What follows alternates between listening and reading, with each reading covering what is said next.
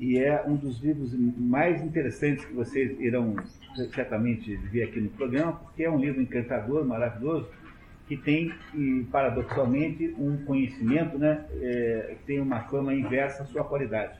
Isso em literatura não é muito incomum, não é? De modo geral, há uma relação inversa de qualidade e fama.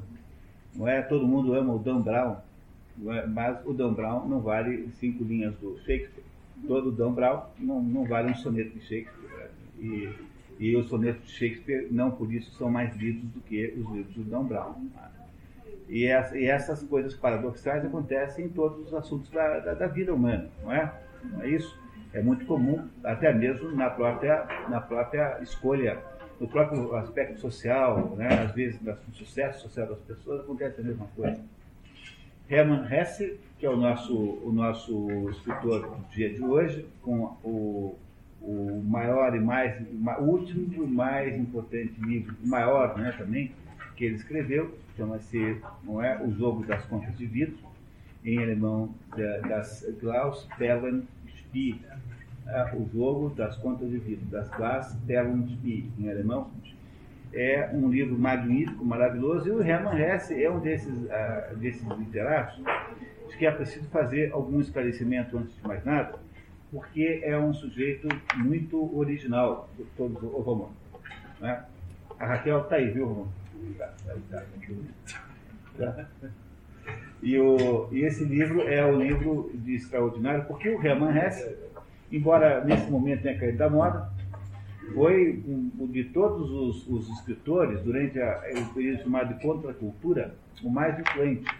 É, vamos chamar de contracultura aquele movimento cultural que acontece aí no final, no início dos anos 60, que é o prosseguimento, digamos, o aprofundamento do tal do movimento beatnik, que depois gerará na década de 60 o movimento hippie. Não é? O Woodstock, eu acho que é 69, 70, acho que é 69 o Woodstock ainda, não chegou na década de 70. E, isso, esse movimento que mudou os costumes todos, que instituiu o cabelo longo para os homens, que instituiu, a, digamos, a, aquela cultura de não faça guerra, faça amor, né? Não estou nem entrando no mérito dessas coisas, compreendo que estou apenas descrevendo o fato sociológico. Né? Essa, essa cultura chamada contracultura de contestação dos valores da geração anterior, não é? essa, essa, essa contracultura teve como em Hermann o seu maior, é, a, digamos, teórico. Não que ele tenha querido fazer, perceba, ele é involuntariamente, é, digamos, inspirador disso, ele não é um contraculturalista, ele morre em 62, né? ele não vê acontecer nada disso, mas ele é mais ou menos tido e a vida ele é aceito, incorporado por, por esse mundo como sendo a inspiração. Todo, toda essa história de orientalismo, como foi feita no mundo, os Beatles irem lá, chamar, terem lá lições com, com o Maharishi, né? os Beatles chamarem o Ravi Shankar para tocar cítara com, com, com, eles, todo esse orientalismo que nasceu a partir daí, tudo isso é de inspiração de Hermann Hesse. Tudo isso veio dos livros de Hermann Hesse. Essa ideia de redescobrir o Oriente, mas o Oriente no sentido, digamos assim, liber, libertário. Eu insisto que eu não estou dizendo que o Oriente é capaz de fazer isso, apenas essa é a, a, o pressuposto cultural da tal dita contracultura que gerou o mundo moderno. Se vocês pensarem bem, houve uma enorme ruptura é, cultural entre a geração anterior e a geração da década de 60. Não é? Quer ver um exemplo? Por exemplo, eu, eu, eu uma vez peguei, na, peguei, os meus discos que não eram de música erudita e dei todos para Clara. Os que não eram eruditos, né? Tá vendo? E a Clara então ficou ouvindo Led Zeppelin, Pink Floyd, Mott the Hoople, essas coisas. Nada que pareça estranho a ela. Nada disso parece estranho. Alguma coisa parece estranho? Não. É, tudo parece muito parecido com o que ela ouve, que é o Silverchair. Ou, sei lá, tá aqui, pô. Né? É? Não, nada. Não, muito bem. Aliás, eu esqueci que estava proibido de fazer esses comentários aqui no.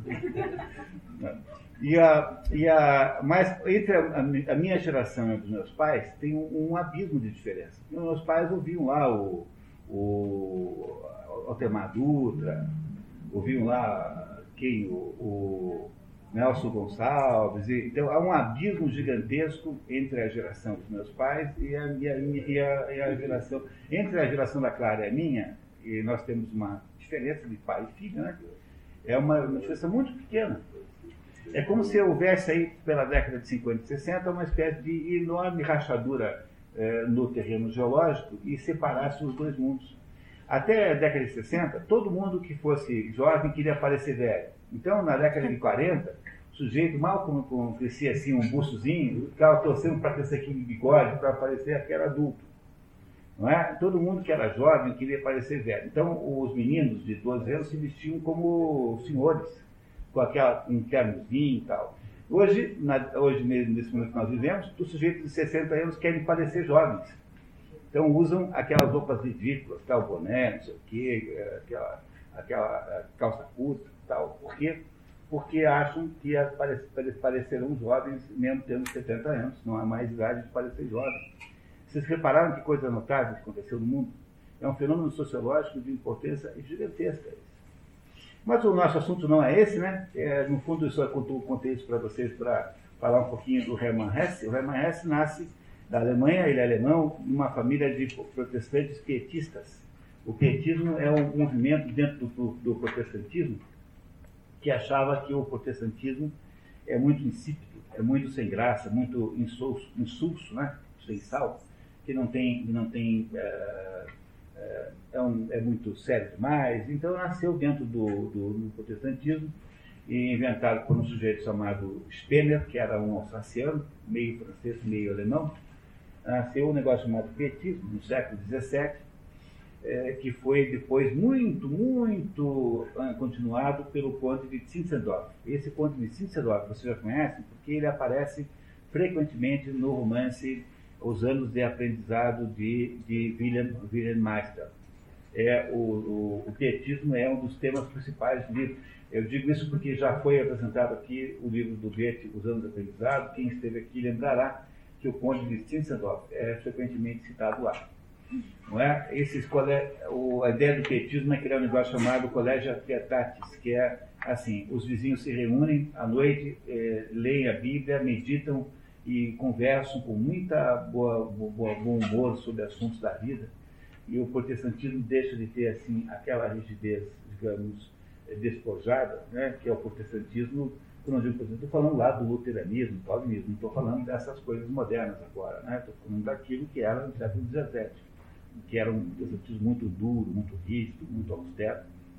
E o Hermann Hesse é filho de um casal de missionários petistas, gente que andou pela Índia, e as raízes do Hermann Hesse não são orientais, mas ele recebeu muito rapidamente a influência oriental e tornou-se um. nasceu dentro do petismo. Quando ele nasce em Calv, na, na, na Floresta Negra, uma cidade pequena, onde havia lá uma editora petista que o pai dele dirigia, como funcionário, como gerente né, executivo.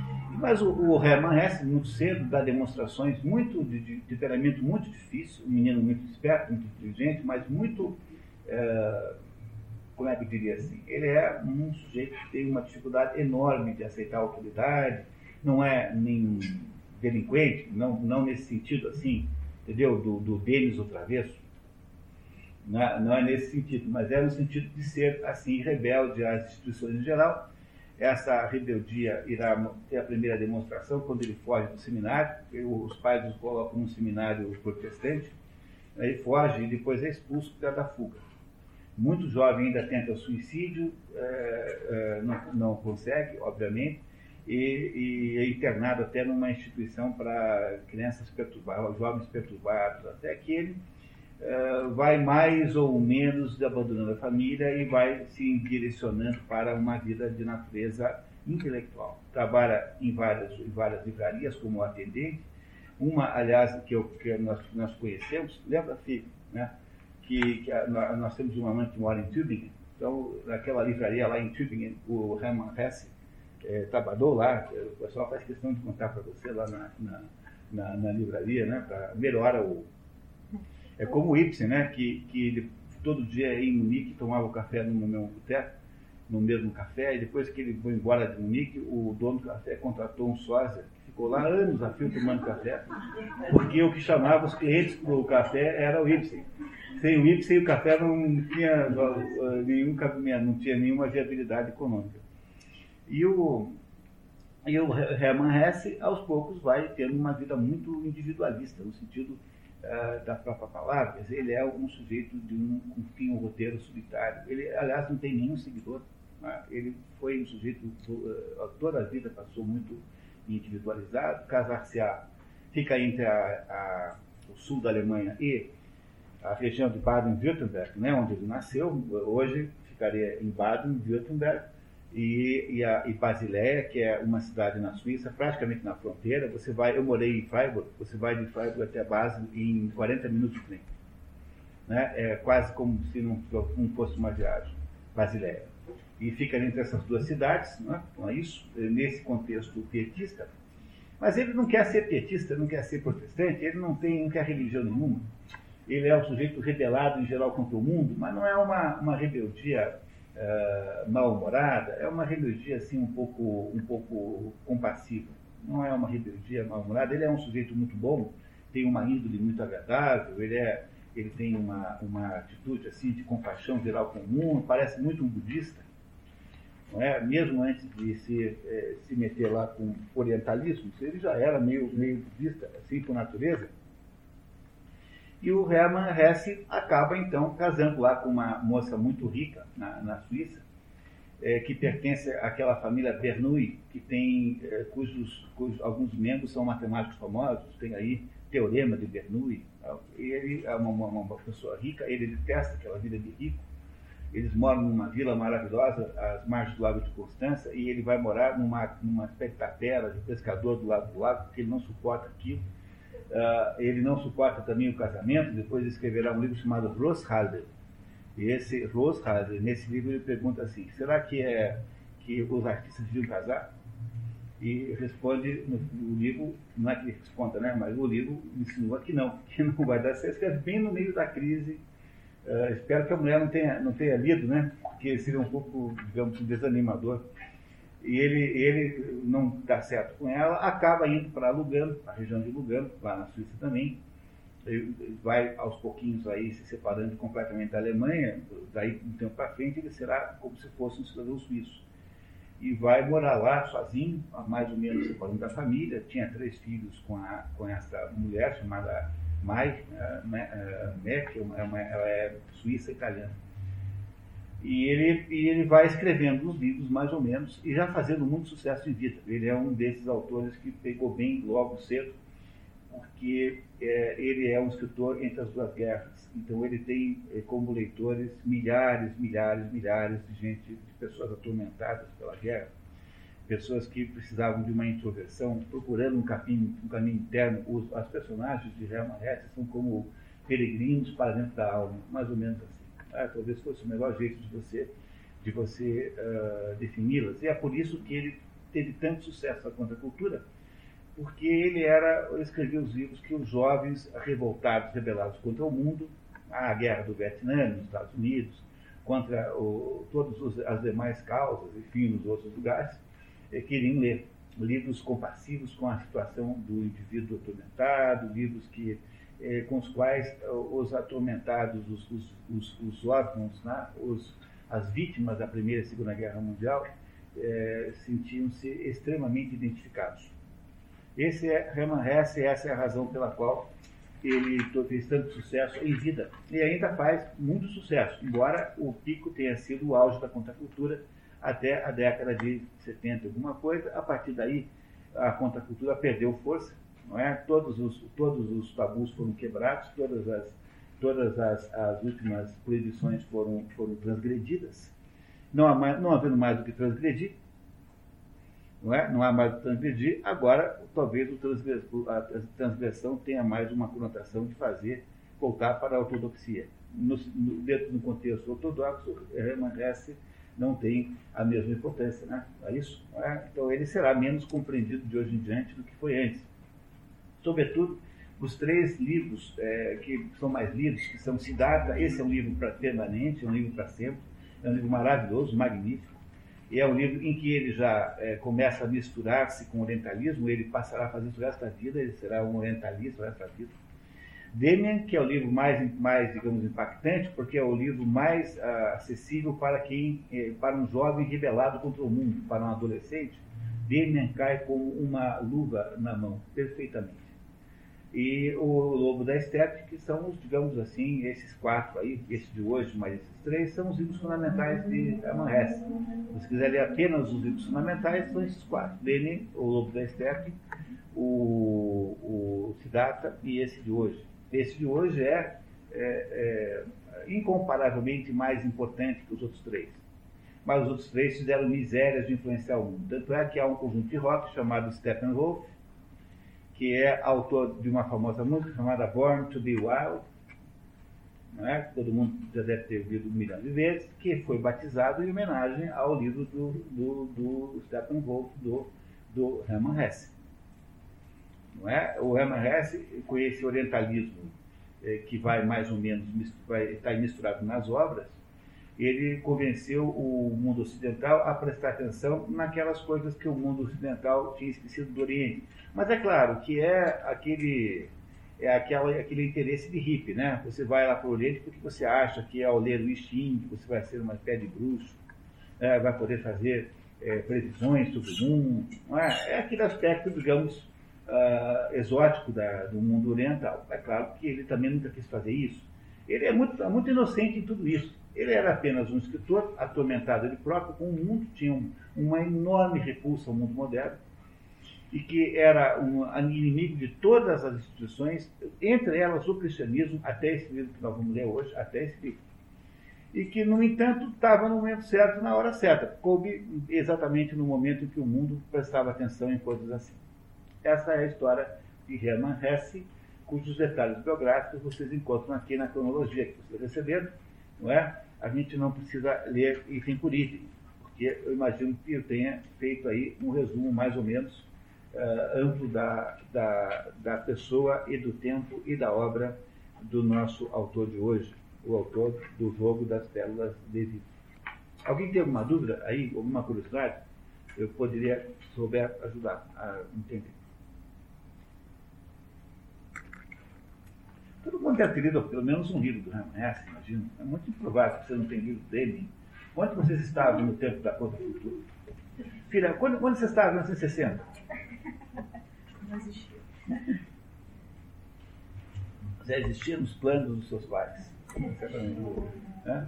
Mas, mas é, todo mundo aí que tem um pouco mais de idade né, deve ter aí ouvido Born to Be Wild, lendo Demian né, o quadro, digamos assim, né, o quadro típico de um jovem em 1965 era ouvindo, né, ouvindo meio chapado, Born to be wild, lendo dele. Não tem, pouca coisa representaria melhor como imagem né, do que um quadro assim. Se eu fosse um cineasta tivesse que botar uma cena para representar uma, um indivíduo na década 60, eu pegaria uma coisa mais ou menos assim é, que, que, era o que acontecia, embora o, o Manhess não tenha, não tenha ele em si próprio nenhuma espécie de vício, ele não é, é, é viciado em maconha, ele não é um sujeito que está. Ele, é, ele é um revoltado contra o mundo, mas é uma revolta compassiva. Entendeu? Não é uma revolta destrutiva, é uma revolta madura e foi ficando cada vez mais madura até o ponto em que ele chegou, que escreveu uma obra-prima chamada O Jogo das Contas de Vida, que aí então ele mais ou menos chega na maturidade total. É o último livro que ele escreve, ele morre 20 anos depois de escrever esse livro, e entre as, este livro e a sua morte não há praticamente nenhuma obra relevante, a não ser artigos, pequenos textos, não escreveu muito, a maioria dos livros é pequeno, são livros pequenos de modo geral, não é? e esse, com exceção desse, que é um livro assim, um pouco mais é, denso, mas o Hermann Hesse foi um dos inspiradores embora involuntário, destas modificações que o mundo sofreu aí nesse, nessa época que nós aí ainda estamos mais ou menos vivendo os seus resquícios. Vamos à história? Que tal? Hoje nós temos aqui de volta a nossa leitura oficial, que é a Clara. Né? Ela não veio, faltou os dois, dois dias. As duas, as duas vezes. E o jogo das contas de vidro, eu tenho aqui uma pequena introdução, eu gostaria de eu mesmo ler, só para poupar um pouquinho, é claro. iniciado em 31 e publicado na Suíça em 43, originalmente sob o título Das Glasstellenspiel, Versucht eine Lebensbeschreibung des Magister Ludwig Josef Knecht samt Knechts hinterlassenen Schriften. Significa uh, mais ou menos o jogo das pérolas de vidro, uma, né, uma tentativa de uma, de, uma, de uma descrição biográfica do, do professor do jogo, mestre dos jogos, José Servo, né, Josef Knecht Servo, é, em conjunto, né, adicionado dos espíritos pró, póstumos do próprio. É isso, Constante. Né? É isso? O, o, jogo das contas de vida, como nós vamos chamar agora em diante, não é preciso vocês lerem esse nome sempre todo. É a última e mais importante obra de Hermann Hesse, sua Magnum Opus, também conhecida pela denominação Magister Ludi, que é como muita gente chama o livro, está dentro do título, né, Mestre dos Jogos, presente no subtítulo alemão, o autor tem admiradores em toda a crítica literária. Maria Capô, Hermann Hesse é o último poeta romântico da Alemanha e Franklin de Oliveira, que é um grande crítico literário brasileiro, claro que não é Tomé Capô, mas é um dos, dos, dos bons. Né? Tem aí uma meia dúzia, sendo entre eles o Vitor Broca. Então temos que botar na lista necessariamente o Wilson Martins, falecido agora há pouco tempo, que era, aliás, foi, o Wilson Martins foi presidente da Letra Portuguesa também há muito tempo, né? E ele está entre os maiores, né? Wilson Martins estava entre os maiores, não se pode tirar esse, esse mérito. Foi há uns 20 dias, eu acho. É, não é? Refere-se ao jogo das contas de vidro como a mais bela utopia que este nosso século criou entre as aflições que o torturavam. E nenhum outro humano do nosso tempo poderia conceber, a não ser Hermann Hesse, o mais sábio de todos os homens. Aqui é um certo exagero, mas é um exagero apaixonado, portanto vale. Né? Toda forma de amor vale a pena. Né? E, e, essa aqui incluindo. E uma que o Hermann Hesse é o último poeta romântico da Alemanha, então daquela época? Não, não, de todos os tempos. Porque... Esse José Maria Rio não é poeta romântico? É que o José Maria Rio é anterior ao de Castro é, é uma maneira de dizer assim, de todos os românticos alemães, o, que, o último que sobrou foi o Hermann Hesse, é isso que ele quer dizer. Você, independentemente de ser contemporâneo, não, ele está fazendo menção aos poetas alemães, né? É, mas é, quando diz poeta, ele não está falando poeta no sentido próprio da palavra, quer dizer, autor, né, literato. Ele está querendo dizer que do movimento romântico alemão, que inclui diversos tipos de escritores, o Hermann Hesse seria, digamos assim, aquele que representaria o fim ele está querendo situar o Hermann Hesse dentro do período literário chamado romantismo, embora é claro que ele seja muito, muito posterior, né? Ele morreu agora há pouco tempo, né? o Hermann Hesse, bem, bem recente. Bom, Demi, Siddhartha, O Lobo da Estepe e O Jogo das Contas de Vidro fazem de Hermann Hesse autor único da literatura. De natureza intimista e de índole espiritualista, a obra de Hermann Hesse entrou como uma luva na mão ensanguentada dos veteranos da Primeira e Segunda Guerra Mundial, tornando-se um escritor cultuado, em vida, sobretudo como portador da fórmula de refúgio interior num mundo cada vez mais fora de controle. As personagens de Hesse são peregrinos para dentro da alma. No movimento beatnik e hippie, Hermann Hesse foi alçado ao posto de guru maior, tendo influenciado toda uma geração rebelada em vários aspectos culturais. O grupo de rock Steppenwolf, por exemplo, foi batizado em homenagem à obra O Lobo da Steppe composto como um ensaio biográfico, é logo estilisticamente diferente do resto da obra. O jogo de contos de vida passa a ser num futuro lá pelo ano 2200, numa província da Europa Central, um país, certo país, né, mais especificamente na província pedagógica de Castalia, Castalien no original. A expressão província pedagógica é uma expressão do Goethe, é o Goethe que falava assim onde a economia e a tecnologia foram reduzidas ao mínimo e, uma elite, e uma elite joga o complexo jogo das contas de vida, que envolve música, geometria e cultura geral, uma forma elevada de meditação e especulação filosófica, mais ou menos na linha eh, da obra Gödel Escher Bach, de que vocês já devem ter ouvido falar. Né? Paradoxalmente, depois a gente fala, explica tudo isso. O leitor não tem a mínima impressão de estar no futuro. Não há nenhum minuto em que pareça que você está no futuro não há nenhuma espécie de equipamento moderno, é um, a castalha onde se passa a história, é, abdicou de todo o progresso tecnológico, de modo que ela não tem nada lá que, que nos identifique com o futuro. A, a impressão que tem é que você está no passado, não no futuro. embora seja uma história contada no futuro. Mas não há nunca é, nenhuma indicação concreta disso. Nada, zero, zero mesmo. Ao contrário, sente-se mais no passado. A personagem central é, é Josef, uh, Josef Knecht, que significa servo, Knecht, né? nome dado certamente como oposição a William Meister, que significa mestre. É uma brincadeira né, literária em que ele dá o nome contrário do outro autor. É, uh, Hermann Hesse tinha uma adoração pelo livro do, do, do, do Goethe, é, Os Anos de Aprendizado, o personagem né, do romance, Os Anos de Aprendizagem de Wilhelm Meister, do Goethe, de que Hermann Hesse dizia tratar-se da obra-prima da literatura alemã. O Jogo das Contas de Vida é a obra em que Hesse retratara todas as instituições, parece reconciliar-se com o catolicismo, representado pelo, no texto pelo padre Jacobus, na verdade pelo cristianismo. O texto está dividido em duas grandes partes, a história propriamente dita e o anexo com as obras póstumas de José Knecht, que é chamado de José Servo no livro inteiro. O resumo a seguir concentra-se só na primeira parte. Nós não fizemos a segunda porque já estava bastante difícil terminarmos a primeira. E a segunda, na verdade, é apenas uma complementação à primeira, não tem nada de trama na segunda parte. São apenas algumas, alguns textos que o, o José Servo teria escrito né, no seu tempo. Muito bem, pessoal, podemos começar? Vocês têm alguma dúvida sobre essa introdução? Podemos ir em frente? O livro é encantador, é maravilhoso. Né? O livro passa-se no futuro, onde há um país que nunca é dito o nome. Nesse país existe uma entidade educacional chamada Castalha. Castalha vem de Castro, quer dizer, é um lugar onde há uma certa pureza. E essa entidade educacional, que é chamada de Província Educacional Castalha, é uma entidade de congregação de pessoas que passam a vida estudando. Essas pessoas são pagas pelo Estado, elas, são, elas não se sustentam. Essa entidade é uma entidade, é, digamos, do orçamento público desse país, cujo nome nós não sabemos, eles nunca nos contam. E nesta, neste, digamos, nesse, né, nesse complexo educacional, que é composto de escolas, há o hábito de ser realizado um jogo chamado Jogo das Contas de Vidro.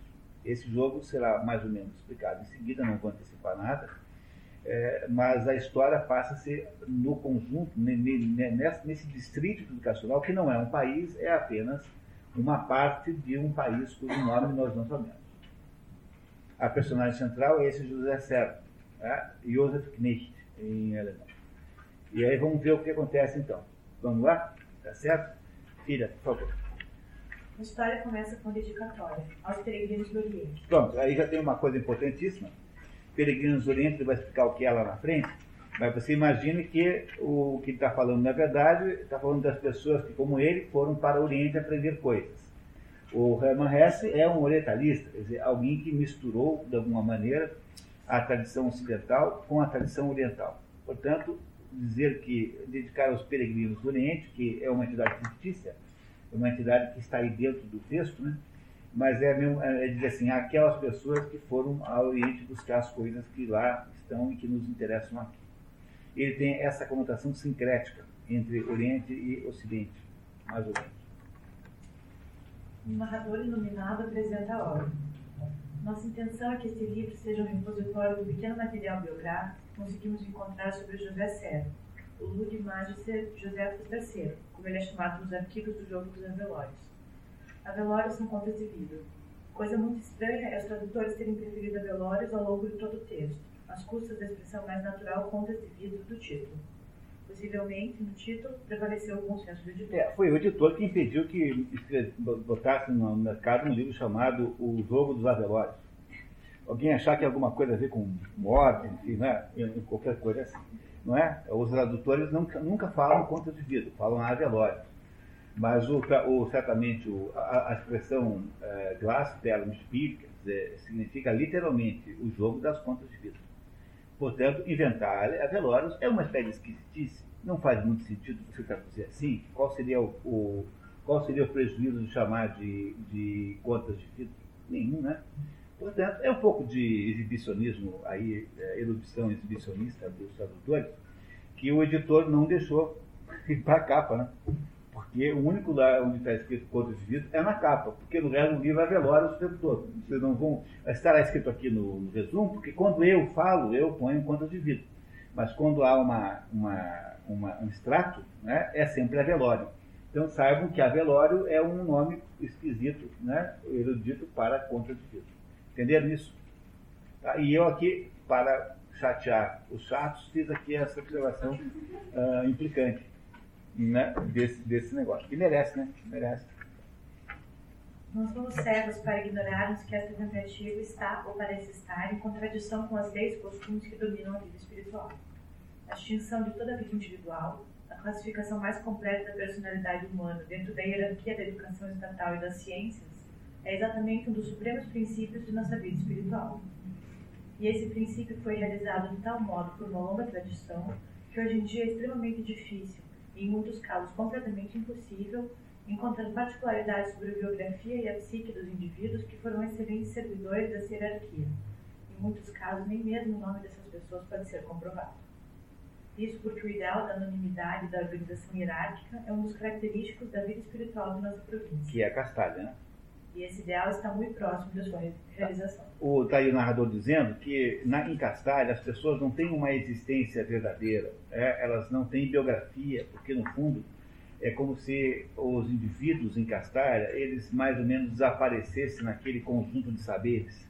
É como se eles não fossem individualizados, é isso que ele está dizendo. Por isso que o narrador, que está nos contando a história do José Acervo, né, ele diz que não sabe muito, né, não tem muito, não há muito o que dizer. Né? Está dizendo para nós que não há muito o que explicar sobre o José Porque na Castalha as pessoas sobem. Sobem porque elas não têm mais significado pessoal. Depois vocês entenderão por quê. Ah, isso começou então a conversa. Vamos lá. Com esta advertência, o narrador inicia a história, descrevendo os progressos feitos por aquela comunidade a partir dos acontecimentos do século XX e que são herdeiros. É, naquele do velho século XX que está 200 anos para trás. Né? 200 anos antes, né, eles, é, existiu o século XX. A nós, homens de hoje... Ou seja, do ano 2200, mais ou menos, né, 2200. A nós, homens de hoje, não interessa a patologia ou a história da família, nem as paixões, a digestão ou o sono de um herói, nem mesmo a formação de sua espiritualidade, a educação que adquiriu com estudos e leituras de sua preferência, etc., nos é de especial importância para nós só é um herói e uma pessoa digna de especial interesse quem, por natureza e pela educação, foi colocado na situação de deixar fluir quase por completo sua pessoa na função hierárquica, sem ter por isso perdido o impulso enérgico, fresco e digno de admiração que perfaz o aroma e o valor do indivíduo. E caso surjam conflitos entre a pessoa e a hierarquia, consideramos esses conflitos a pedra de toque para avaliar a grandeza de uma personalidade.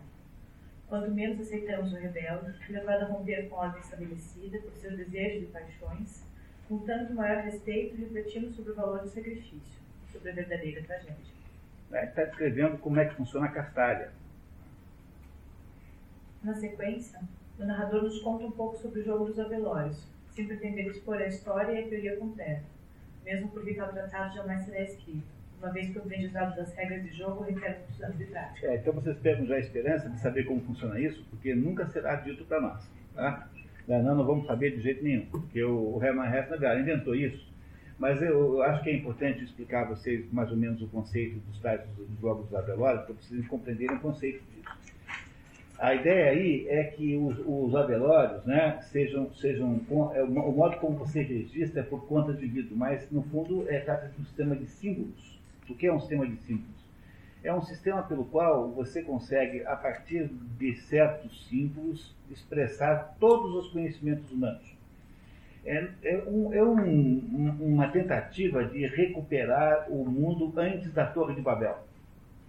É, depois da Torre de Babel, os, seres humanos saíram cada um falando uma língua diferente deve ter havido, portanto, uma linguagem única anterior. Isso não é uma coisa muito estranha. Veja, todas as línguas modernas ocidentais vêm daquele tronco indo-europeu, né? Portanto, há aí uma origem comum. Há uma origem comum nas línguas todas. Deve ter havido, possivelmente, no mundo uma língua só. É possível, né? não sabemos, mas seja como for, a ideia dos avelórios é que todas as coisas, todas as coisas, podem ser expressas por símbolos comuns, como matemática, música, filosofia. E a procura desta simbologia universal é que consiste, que é a essência do jogo dos Avelores. Quem tenta explicar isso é esse livro chamado Gödel, Bach e Escher. Gödel é um filósofo lógico, um lógico moderno, Escher é um é um pintor uh, alemão, um desenhista que faz aqueles holandês, né? Que faz aqueles desenhos em que as coisas acabam e terminam paradoxalmente umas coisas uma na outra. E Bach é o mais talentoso de todos os músicos. Esse esse livro é, explora a possibilidade dessas três coisas terem a mesma base simbólica. É, esse é um projeto, o Jogo dos Avelores é um projeto absolutamente é, é ousado, você imaginar que é possível existir uma linguagem que possa expressar todas as coisas é, unicamente nela própria. É? é? Esse é o sentido do jogo dos Avelores. Como isso é na prática, não teremos a menor ideia, porque nunca será dito no livro. E o próprio Hermann também não tem a menor ideia. Ele apenas inventou isso como sendo um dos pretextos para construir a história. Não é isso? Não é? Mas ele vai nos explicar um pouquinho, mesmo assim. Vamos ver. Essas regras, a linguagem figurada e a gramática do jogo, representam uma espécie de linguagem oculta altamente evoluída, e que participam várias ciências e artes, especialmente a matemática e a música, ou seja, a musicologia. Essa linguagem tem a possibilidade de expor o conteúdo e os resultados de quase todas as ciências, e de relacioná-los entre si. O jogo dos avelores contém, portanto, a suma e os valores da nossa cultura, manejando-os assim como, na época do apogeu das artes, o pintor manejava as cores de sua paleta. Douglas Hofstadter, no seu Bruto Escher Bach, tenta descrever um modelo assemelhado. É, vejam, uh, isso é uma coisa muito velha. No fundo, isso não passa do que não passa de uma espécie de pitagorismo é, renovado, né? A ideia, do, a ideia do, dos números para Pitágoras, se é que Pitágoras existiu, mas o conceito pitagórico de números é esse mesmo. É que os números representam entidades metafísicas. Né? Eles, não, eles não representam quantidades. Então, o número 1 um representa a unidade, o número 2 representa a duplicidade que é em todas as coisas, porque para que alguma coisa possa ser uma, ela necessariamente não pode ser outra. Portanto, tudo que é também ao mesmo tempo não é. Não é? Quando eu digo que o Valmor é Valmor, eu estou dizendo que o, Valmor é, ele, é, ele não é anatório. Quer dizer, você, você não é os não Valmores, pelo fato de você ser o Valmor, etc, etc. Você, dentro do, do pitagorismo, você tem os dez números representando não só os dez números, mas basicamente os dez números, representando leis, digamos assim, que estruturam a realidade da, da humanidade. Esse é o sentido do pitagorismo. Esse, esse, essa, esta ideia né, simbólica do pitagorismo será depois retomada por Platão. Platão é um filósofo eh, profundamente pitagórico que faz também a sua incursão nesse assunto e, sobretudo, né, o nosso Mário Ferreira dos Santos, no Brasil, o maior filósofo brasileiro, o maior filósofo das histórias das Américas de todos os tempos, o Mário Ferreira dos Santos escreveu a maior de todos os, os estudos pitagóricos que eu acho que alguém já fez no mundo. Não é? O Mário Ferreira dos Santos é um, um, um nosso estudioso pitagórico, primeira linha, primeira qualidade. Todas as obras, né? Mas tem um tratado de simbologia que você pode comprar, que tem reedição moderna, né? que não precisa comprar em cedo que é, digamos, nós já fizemos um grupo de leitura sobre a de simbologia, na ABRH. É, alguns de vocês aqui presentes participaram. A Tratado de Simbologia é uma descrição do sentido, é, digamos, é, profundo dos números. E, esse, e, esse, e isso aqui nada mais do que isso. Só que aqui a pretensão é que haja uma linguagem completamente universal para que todos os conhecimentos humanos possam ser representados num símbolo, por uma simbologia comum. Coisa provavelmente impossível, né? No entanto, esse é o sentido do jogo das contas de vida, né? ou dos avelórios, se vocês quiserem é, falar assim. Sem nunca dar detalhes, o narrador nos informa de que, teoricamente, se poderia reproduzir no jogo todo o conteúdo espiritual do universo. Qual que é a pretensão, né? Continua sua explanação dizendo que, como todas as grandes ideias, ele não teve propriamente um princípio. O jogo, né? O jogo.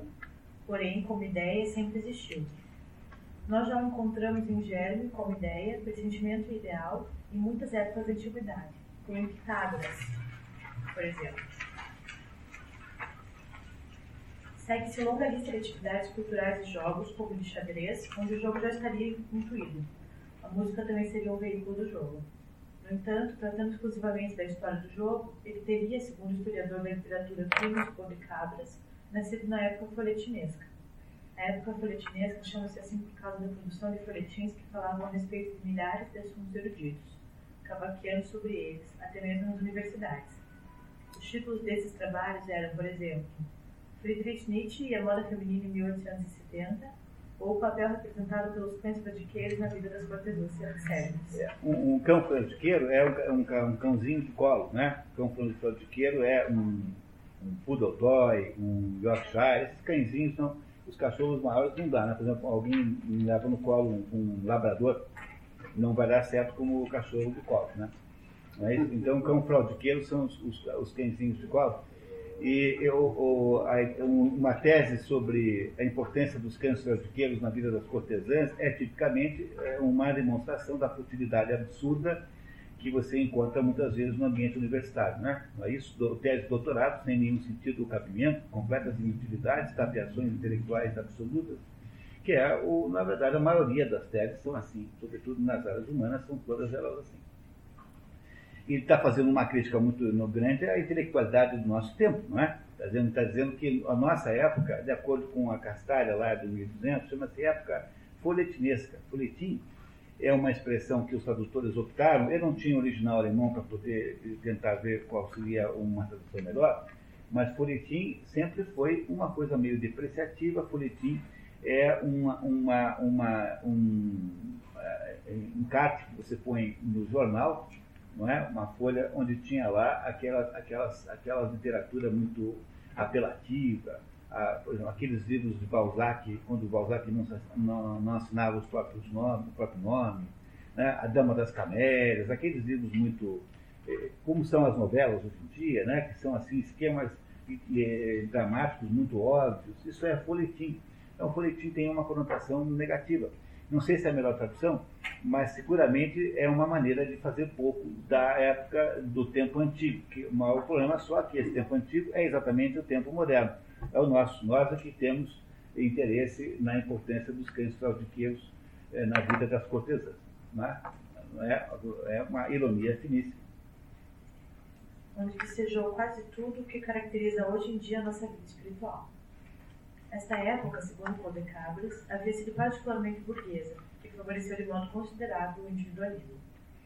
A evolução da vida espiritual na Europa parece ter tido, desde o início da Idade Média, duas grandes tendências a de libertar o pensamento da criança em qualquer influência autoritária, o que significa a luta da razão, que se sentia soberana e emancipada contra o domínio da Igreja Católica Romana, e, por outro lado, a procura oculta, mas apaixonada, de legitimar sua própria liberdade, a procura de uma autoridade nova, com base na própria razão e adequada a essa. Essa é outra, outro comentário irônico, né?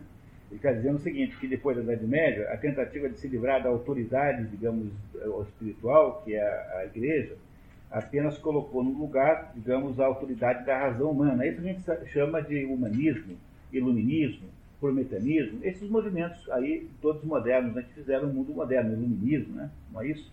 No entanto, ele acha que isso não deu certo, está vendo? Novamente, isso aqui é uma espécie de crítica. Generalizando, pode-se dizer perfeitamente que o espírito ganhou a luta por essas duas metas contraditórias em princípio.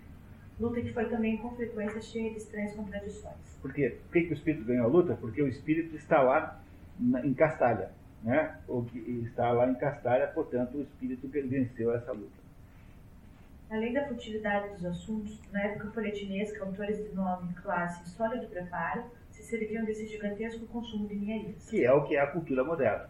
Um gigantesco consumo de ninharias. É a listagem dos mais vendidos, é a listagem dos discos mais ouvidos, dos filmes mais vistos, é um gigantesco inventário de bobagem. É isso que está descrevendo a nossa época aqui. O livro é de. Ele me chutou até agora. Não, ele está em 30 e pouco, mas todos os elementos já estavam presentes. Né? Não, mas não, não, não com a gravidade né, que tem hoje. Havia épocas em que era apreciadíssimo questionário feito a personalidades conhecidas sobre assuntos do dia, ao qual o Codecabras dedicou um capítulo especial em que, por exemplo, químicos ou virtuosos de piano opinavam sobre política, ou atores apreciados, dançarinos, atletas, aviadores e até mesmo poetas se expressavam sobre as vantagens ou inconvenientes da vida de solteiro, sobre as prováveis causas das crises financeiras, etc. etc. não é exatamente como é isso hoje. Você abre a televisão e tem lá um sujeito que não entende nada do assunto, dando palpite só porque ele é cantor. Então, o, a Fernanda Montenegro, que só é atriz, vai lá falar sobre desarmamento. Vai lá dar uma palestra sobre desarmamento, o que ela pensa sobre o desarmamento. Vai o outro lá, que é o, o jogador que ganhou o campeonato de tênis lá em, em Roland Garros, vai dar palpite sobre a política monetária. Não, acho que o juros está muito alto, de fato, está muito baixo. Entenderam? Esse é o mundo moderno. O sujeito que é famoso, ele automaticamente está autorizado a dizer qualquer cretinice sobre qualquer assunto. Isso é, ele está aqui dizendo que, era, que no nosso tempo era assim, né? Tá, se tivesse vivido até a data de hoje, ele teria o suicídio novamente. Pois é, se deve, deve, deve ser, é, mas com certeza. Com certeza, hoje em dia exatamente isso. É, é o que acontece, é verdade. Na época folhetinesca, segura o narrador, todas essas coisas grotescas eram sem dúvida aceitas com seriedade e confiança. Coisas grotescas, né? Se acaso um quadro célebre trocava de possuidor, um manuscrito valioso era vendido em leilão, um antigo castelo incendiava-se, ou o portador de um nome da antiga nobreza envolvia-se em algum escândalo, os leitores se informavam em milhares de folhetins de todos esses fatos.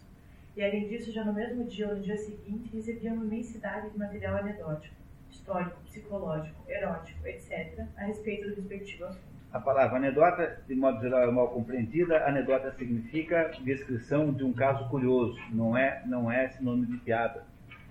Uh, em, inglês e francês, nunca é usado como sinônimo de piada. Então, você cuidado na tradução, porque nunca, nunca, jamais você acha que é piada quando fala anedota em francês ou, ou em inglês. Aqui não, aqui passou a significar piada, né? Mas a anedota não precisa ser engra engraçado, não. A anedota passa a ser um, um, caso pitoresco, já é uma anedota. Aqui é que obteve é, recentemente esse sentido é, de jocosidade, que não tem no, na palavra original. Ou seja, o, não é a imprensa vivendo de explorar né, de todos os tipos, as situações mais escabrosas que acontecem, tudo isso é o mundo moderno, que ele lá acha que foi substituído por Castalha lá em 2200. Tudo isso já não existe mais porque foi substituído pela verdadeira intelectualidade que é em Castalho. E a época coletivesca morreu. É? Segundo o narrador, havia se chegado a esta situação porque da igreja não tinham mais o conforto e do espírito não recebiam mais o conselho.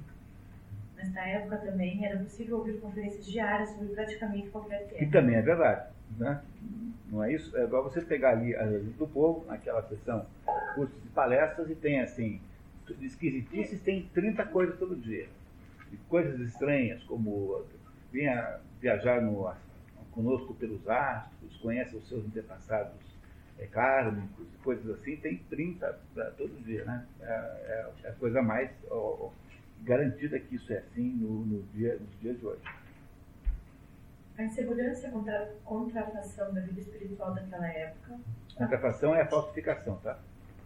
A qual, em muitos sentidos, demonstrava possuir energia e grandeza, é por nós, homens de hoje, explicada como sintoma do horror que se apossou do espírito ao encontrar-se, no final de uma época de aparentes vitórias e prosperidade, diante do nada. Uma enorme pobreza material, um período de tempestades políticas e bélicas, e uma desconfiança de si próprio brotada com ímpeto das trevas, de um dia para outro, uma desconfiança de sua própria força e dignidade e até mesmo de sua existência, de sua própria existência. Não é o intelectual moderno que acha que não sabe se existe, tem um pouco de dúvida sobre isso. É uma pergunta moderna que, uma universidade é capaz de fazer é: será que eu existo de fato? É, essa é a descrição, essa, esse parágrafo é um parágrafo maravilhoso, iluminado, que descreve com perfeição o que é a vida intelectual moderna. É isso, a contrafação geral do senso de verdade não é? É isso que ele está dizendo. Ele tem horror. Hermann Hesse tem horror ao mundo moderno. Ele tem horror à tecnologia. Ele passou a vida, o resto da vida lá em, em Lugano, naquela cidadezinha onde ele morava, cultivando flores no jardim. E botou na, na frente uma placa que é uma transcrição de um texto chinês, diz assim, quando o sujeito fica velho, ele, ele já não tem mais, é, é como se ele já tivesse saído dessa vida. Então, por favor, antes de você importuná-lo com visitas e com, com, e, com, e com conversas e com perguntas. Pense um pouquinho nisso e poupe-o, se for possível. Botou uma placa na porta que era para afugentar os, os interessados, os, os, né? E os fãs. Né? Isso faz o, faz o Hesse no final da vida. Passou o resto da vida cultivando rosas, mais ou menos como quem não queria saber mais do mundo. Né? Muito bem. Por exceção esta derrotada, o narrador... Aí tem um errinho de português, essa frase é indevida, retire ali, escapou da, da, escapou da, da revisão, tirem fora, por favor. Como exceção a esta derrocada, o narrador indica produções espirituais de enorme elevação, entre elas o início de uma ciência musical de que somos os grandes herdeiros. Não obstante, tudo entrou em decadência com as consequentes mecanização e insulto da vida, a profunda queda da moral, a falta de crença dos povos, a falta de veracidade da arte. No entanto, nesta mesma época, havia por toda parte pequenos grupos isolados, decididos a permanecer fiéis ao espírito, e esses grupos se empenhavam em salvar para a posteridade um germe de boa tradição, de disciplina, de método e moralidade intelectual. Dessa turma que existia no século XX, segundo ele, é que nasceram então os princípios da Castalha.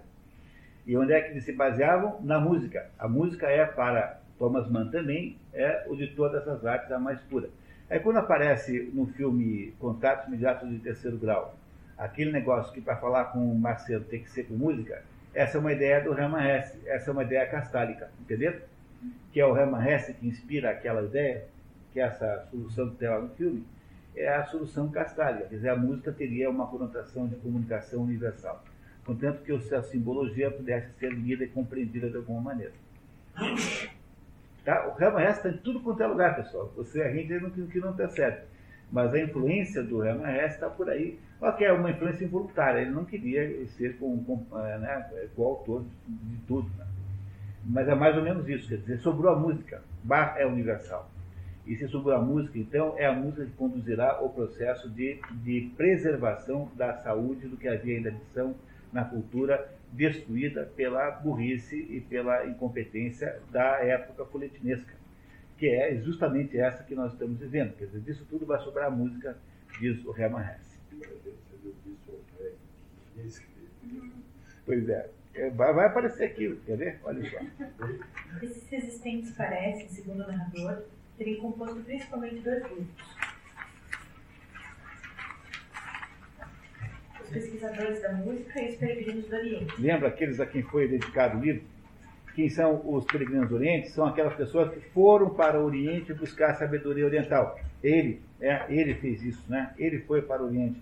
Ele vem de uma família de indólogos. Os pais dele, a mãe dele nasceu na Índia. É alemã, mas nasceu na Índia. É, o pai dela fazia missão de, de evangelização da Índia. Portanto, ela, ele passou a vida inteira subordinado à, à cultura oriental o, o Hermann Hesse. É. Que também incluíam musicistas e cantores. Esses musicólogos teriam exercido a maior influência sobre os primórdios do jogo, porque a música havia permanecido sã, explica o narrador.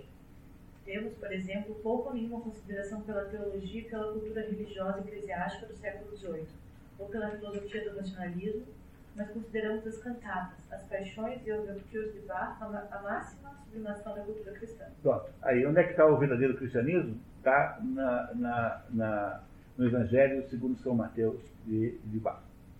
Está no oratório de Natal de Bach. Nessas coisas magníficas, maravilhosas, únicas.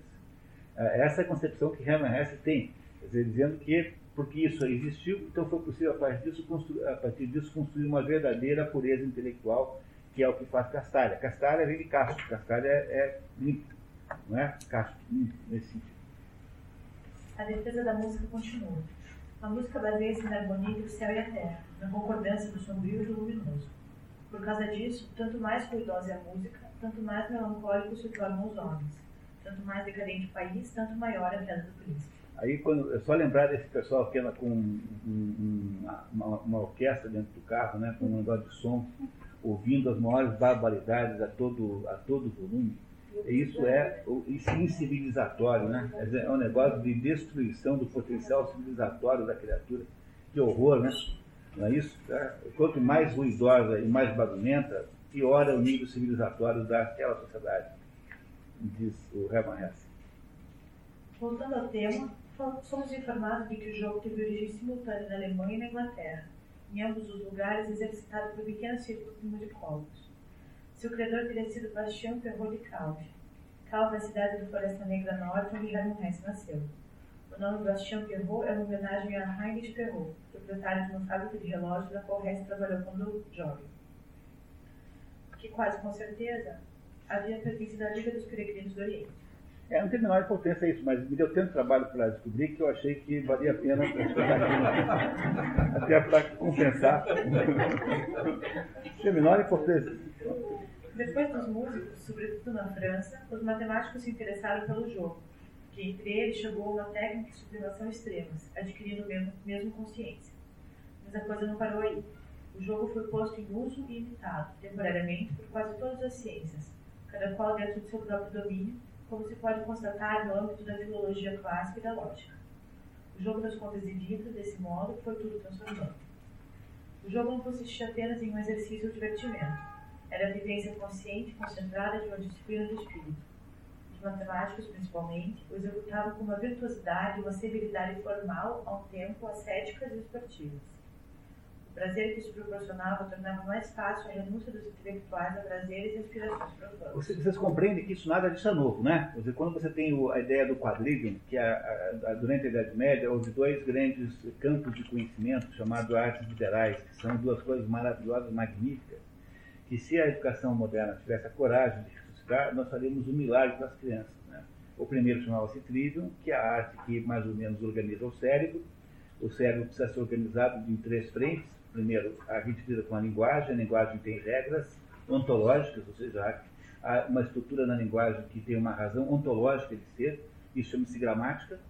Ela precisa, os elementos que, com quais você, que você relaciona na linguagem precisam estar é, relacionados com correção, chama-se lógica, o Aristóteles chamava de analítica, mas no fundo é a mesma ideia, e é preciso que a gente explique as coisas com clareza. Portanto, o trivium é composto da gramática, que eh, indica as relações, digamos, as, as, entidades gramaticais das palavras, a lógica que correlaciona as palavras e a retórica, que é o modo de expressá-las. Isso é o trivium.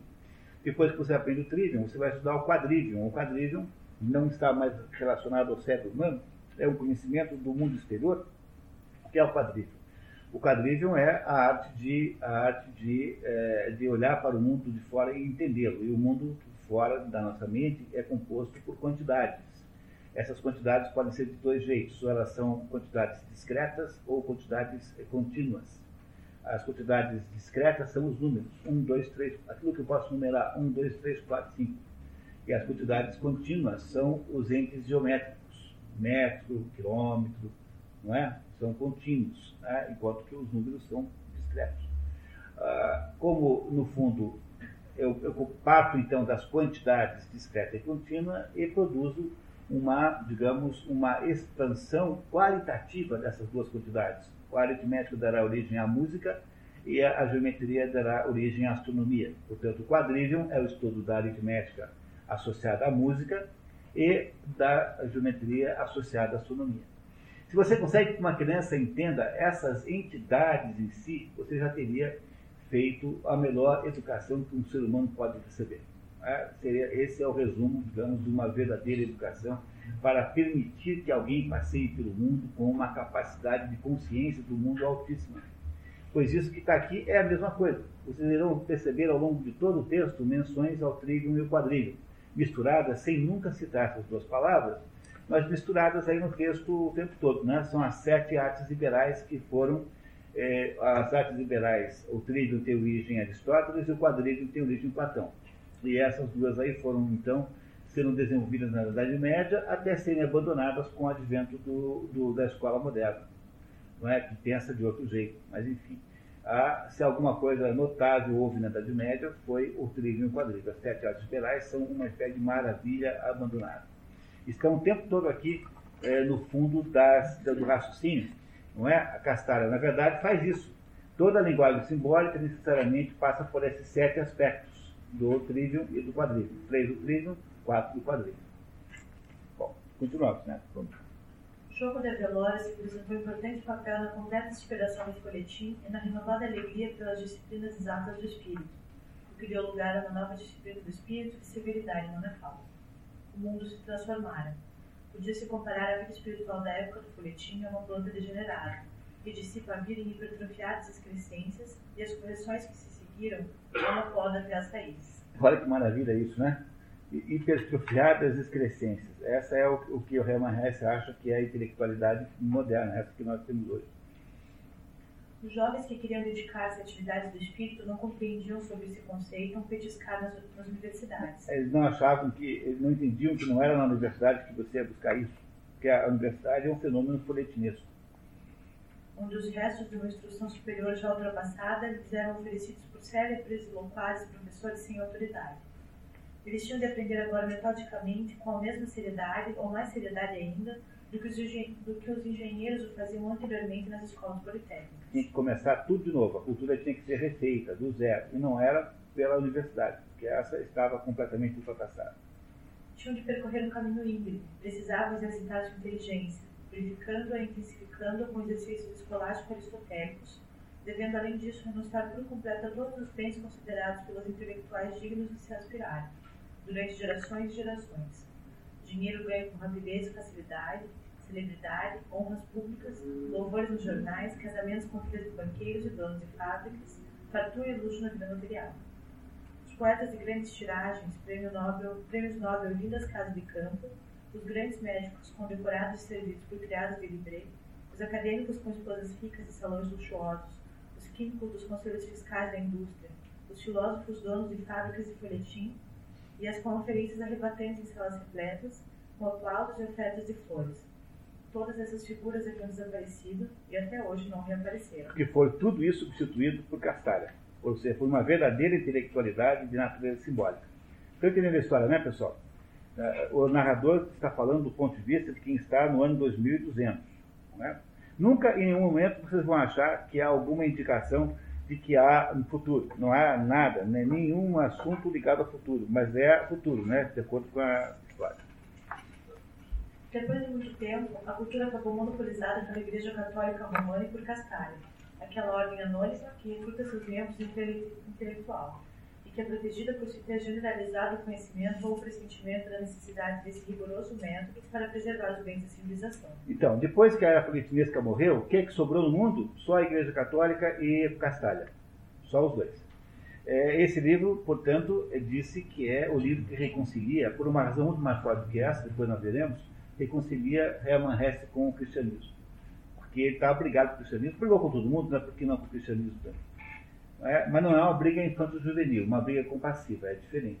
Né? E, ele, e ele então reconcilia-se no final da vida com o cristianismo. No entanto, faltava ao jogo uma aptidão para a universalidade, sem o que poderia cair no pecado da brincadeira e do coletivo. Foi então que um suíço, um musicólogo e ao mesmo tempo amador fanático da matemática, deu ao jogo um novo curso, o que o levou a um desenvolvimento extremo. Chamado de Lusor e também Joculato Basilienses, homenagem a Basel ou Basileia, cidade ligada a Reis durante toda a sua vida. É, luz ou jaculato, em latim, é, é, são palavras sinônimas, significa jogador. Jogador. Lusor ou jaculato são, significa jogador, é a mesma palavra latina, é a mesma coisa. É, jaculato, é joculato. Jo, jo com O, tá? tá? Descobriu para o jogo das contas de vida as bases de uma nova linguagem, uma linguagem de símbolos e formas em que a matemática e a música participam igualmente, e que foi possível reunir fórmulas de astronomia e fórmulas musicais, conduzindo-se, por assim dizer, a matemática e a música a um denominador comum. É, a ideia platônica antiguíssima, né, de que quando você, sabe, quando você olha para a música, as relações que há entre as notas, né, as, todas, toda a música é matematizável, porque você tem né? Você tem aquelas, as distâncias entre as notas, os intervalos são todos visíveis por determinadas frações. Ou seja, deve haver algum significado entre quando o Bach faz uma cantata, em determinado, digamos, um determinado trecho tem uma certa, tem um certo desenvolvimento matemático, a, a expressão matemática daquele trecho deve ter algum significado que você pode aprender a retirar daí. Quer dizer, deve haver entre a música e a matemática alguma espécie de sintonia profunda. Essa é a ideia da simbologia geral das coisas, que é esse projeto do jogo das contas de vidro, que é criar então uma espécie de código universal para desvendar os segredos do universo. Não é? Isso é, de uma certa maneira, absolutamente, absolutamente gnóstico, né? Dizer, é de uma certa soberba, vamos dizer assim, mas é um sonho que a humanidade persegue durante toda a história. No fundo, é a recuperação da Torre de Babel né, nos momentos anteriores à Torre de Babel. É? E é claro que no, o Hermann Hesse não conseguiu fazer isso, porque ele apenas inventou isso aqui. Ele nem explica bem como é, porque ele também não sabe. Né? Até mesmo nas ordens católicas, sobretudo entre as beneditinas, houve adesão ao jogo, mas só mais tarde foi inserido o conceito de contemplação, proveniente especialmente dos hábitos e costumes dos peregrinos do Oriente. Onde é que eles foram buscar a ideia de contemplação? Né? Foi lá no Oriente. Então foi, foi aí já houve o sincretismo aí entre Oriente e Ocidente, em que os orientais ensinaram então os fundadores do jogo a incluírem elementos orientais como a contemplação, a meditação no sistema. Começa já o sincretismo que o próprio Hermann Hesse faz, né? O virtuosismo puro foi severamente proibido e a contemplação tornou-se parte importantíssima do jogo, sendo mesmo considerado essencial. Então começou a manifestar-se esse aspecto religioso. Importante não era mais seguir intelectualmente as sucessões de ideias e o mosaico espiritual de um jogo, com atenção rápida e memória exercitada.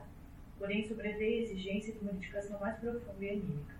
Isto é, após cada símbolo que o dirigente do jogo evocava, era necessário entregar-se a uma calma meditação sobre esse símbolo, seu conteúdo, sua origem e seu sentido, que obrigava os parceiros a fixar-se intensa e organicamente no conteúdo do símbolo. É, digamos assim, na prática é assim, o diretor dos jogos, Magister Lud, né, ele faz assim, ele evoca um símbolo qualquer.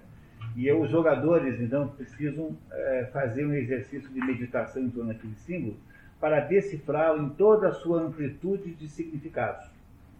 Mais ou menos essa é a ideia. Na medida em que todos conseguem fazer isso, há uma comunicação plena daquele símbolo com todas as pessoas, mesmo que elas falem línguas diferentes, mesmo que elas sejam diferentes, enfim, mesmo que haja diferenças irreconciliáveis entre elas. É mais ou menos assim que deve ter sido isso, mas isso não interessa, porque no fundo o, o, o livro não é sobre isso, o livro é sobre outro assunto. Embora isso tenha, digamos, um apelo, digamos, dramático muito bom, o livro não é sobre o jogo das contas de vida, embora seja assim. Mas vocês estão acostumados a encontrar autores que nos tapeiam aqui de vez em quando. Né? Normal. Né? Aí... A prática do jogo tornou-se pública, desembocando no festival anual em Cela Silvestre, sob a direção do Lud Magister, o mestre do jogo. Você pode falar Magister Lud e o Lud Magister, porque o latim é uma língua declinada, sintética, e, portanto, a ordem das palavras não tem a menor importância porque as palavras todas têm um significado, independente da ordem que estão. As palavras têm declinações, ou seja, terminações que, com significado semântico. Então, magíster, luz de magíster, é dar na mesa, pode falar como quiser. É, isso é assim nas línguas declinadas. Em alemão também é assim às vezes, só que o alemão não é tão declinado quanto o latim, né? é menos. Mas, não.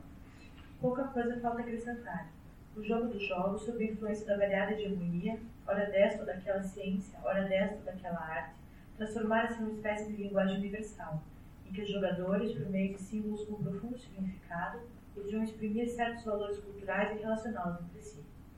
Em todos os tempos, o jogo esteve em íntima relação com a música. Em geral, desenvolvia-se de acordo com regras musicais e matemáticas. Um tema, dois temas, três temas eram apresentados, executados, variados, sofrendo um destino semelhante de um tema de fuga ou de uma frase de concerto. Aliás, as expressões de teologia cristã, quando formuladas de modo clássico, tomando o aspecto de um bem cultural comum, eram naturalmente aceitas na linguagem simbólica do jogo. E alguns dos principais conceitos da fé ou o texto de uma passagem da Bíblia, uma frase de um patriarca da igreja ou o texto latino da missa, podiam ser aceitos no jogo com a mesma facilidade e exatidão que um axioma da geometria ou melodia de Mozart. Não é exagero o que ousamos dizer agora. Satisfeitos símbolos dos genuínos jogadores da Memórios, o jogo era quase um culto religioso, apesar de abster-se de qualquer teologia própria. Por sua vez, Roma tinha para com o jogo uma atitude dúbia, manifestando-se às vezes com benevolência, outras vezes de maneira negativa. Com a disseminação internacional da atividade, em cada país foi designado um Lud Magister, cujo verdadeiro nome permanecia secreto. Para os jogadores entusiastas, o Lud Magister é um príncipe oficiatório, quase uma divindade, mas para o Magister, o jogo de contas de vidro é, em primeiro lugar, música. Sobre isso, escreveu José Sérgio. É, embora ele diga no começo que não sabe nada do José Sérgio, né, existem muitos escritos que o José Sérgio deixou, entre eles esses três que compõem a segunda parte, que nós não vamos ver aqui, que são é, escritos que dão pistas do que ele pensava. Não é? A sua biografia sumiu, foi sumindo cada vez mais, mas ficaram aí os escritos em que ele nos conta coisas sobre, sobre, é, sobre o modo como ele pensa. Então, de vez em quando aparece aí algum escrito do José César para nos explicar. Consideramos a música clássica um extrato e o resumo da nossa cultura, por ser sua mais clara e significativa expressão e manifestação. Possuímos dessa música a herança da antiguidade e do cristianismo, um espírito de devoção jovial e corajoso, uma moral cavalheiresca insuperável. Em última instância, moral significa toda e qualquer expressão clássica cultural, uma exemplificação concentrada do comportamento humano. Entre os anos de 1500 e 1800 compôs-se muita música. Os estilos e meios de expressão eram os mais diversos possíveis, mas o espírito, ou antes a moral, foi sempre a mesma. É sempre a mesma atitude humana expressa pela música clássica. Ela sempre repousa na mesma espécie de conhecimento da vida e aspira à mesma espécie de superação do acaso. A expressão da música clássica significa conhecimento da tragédia da humanidade, afirmação do destino humano, coragem, alegria. Seja ela representada pela graça de Benoît ou de Couperin, pela expressão delicada de uma sensualidade sublimada, como muitos italianos em Mozart, trata-se sempre de um ato de resistência, de coragem diante da morte, de cavalheirismo, e vibra nela o som de nudismo sobre o nome. Tais vibrações devem ressoar também no nosso jogo de memórias e em toda a nossa vida, atos e sofrimentos. Então, pessoal, vocês estão entendendo a história? É importante saber isso. Veja, tem um sujeito no futuro que está nos contando, não sabemos quem está falando, não tem nome, está nos contando a vida de José Serra. Mas para explicar a vida de José Serra, tem que explicar o que é, que o futuro, como é que o futuro é.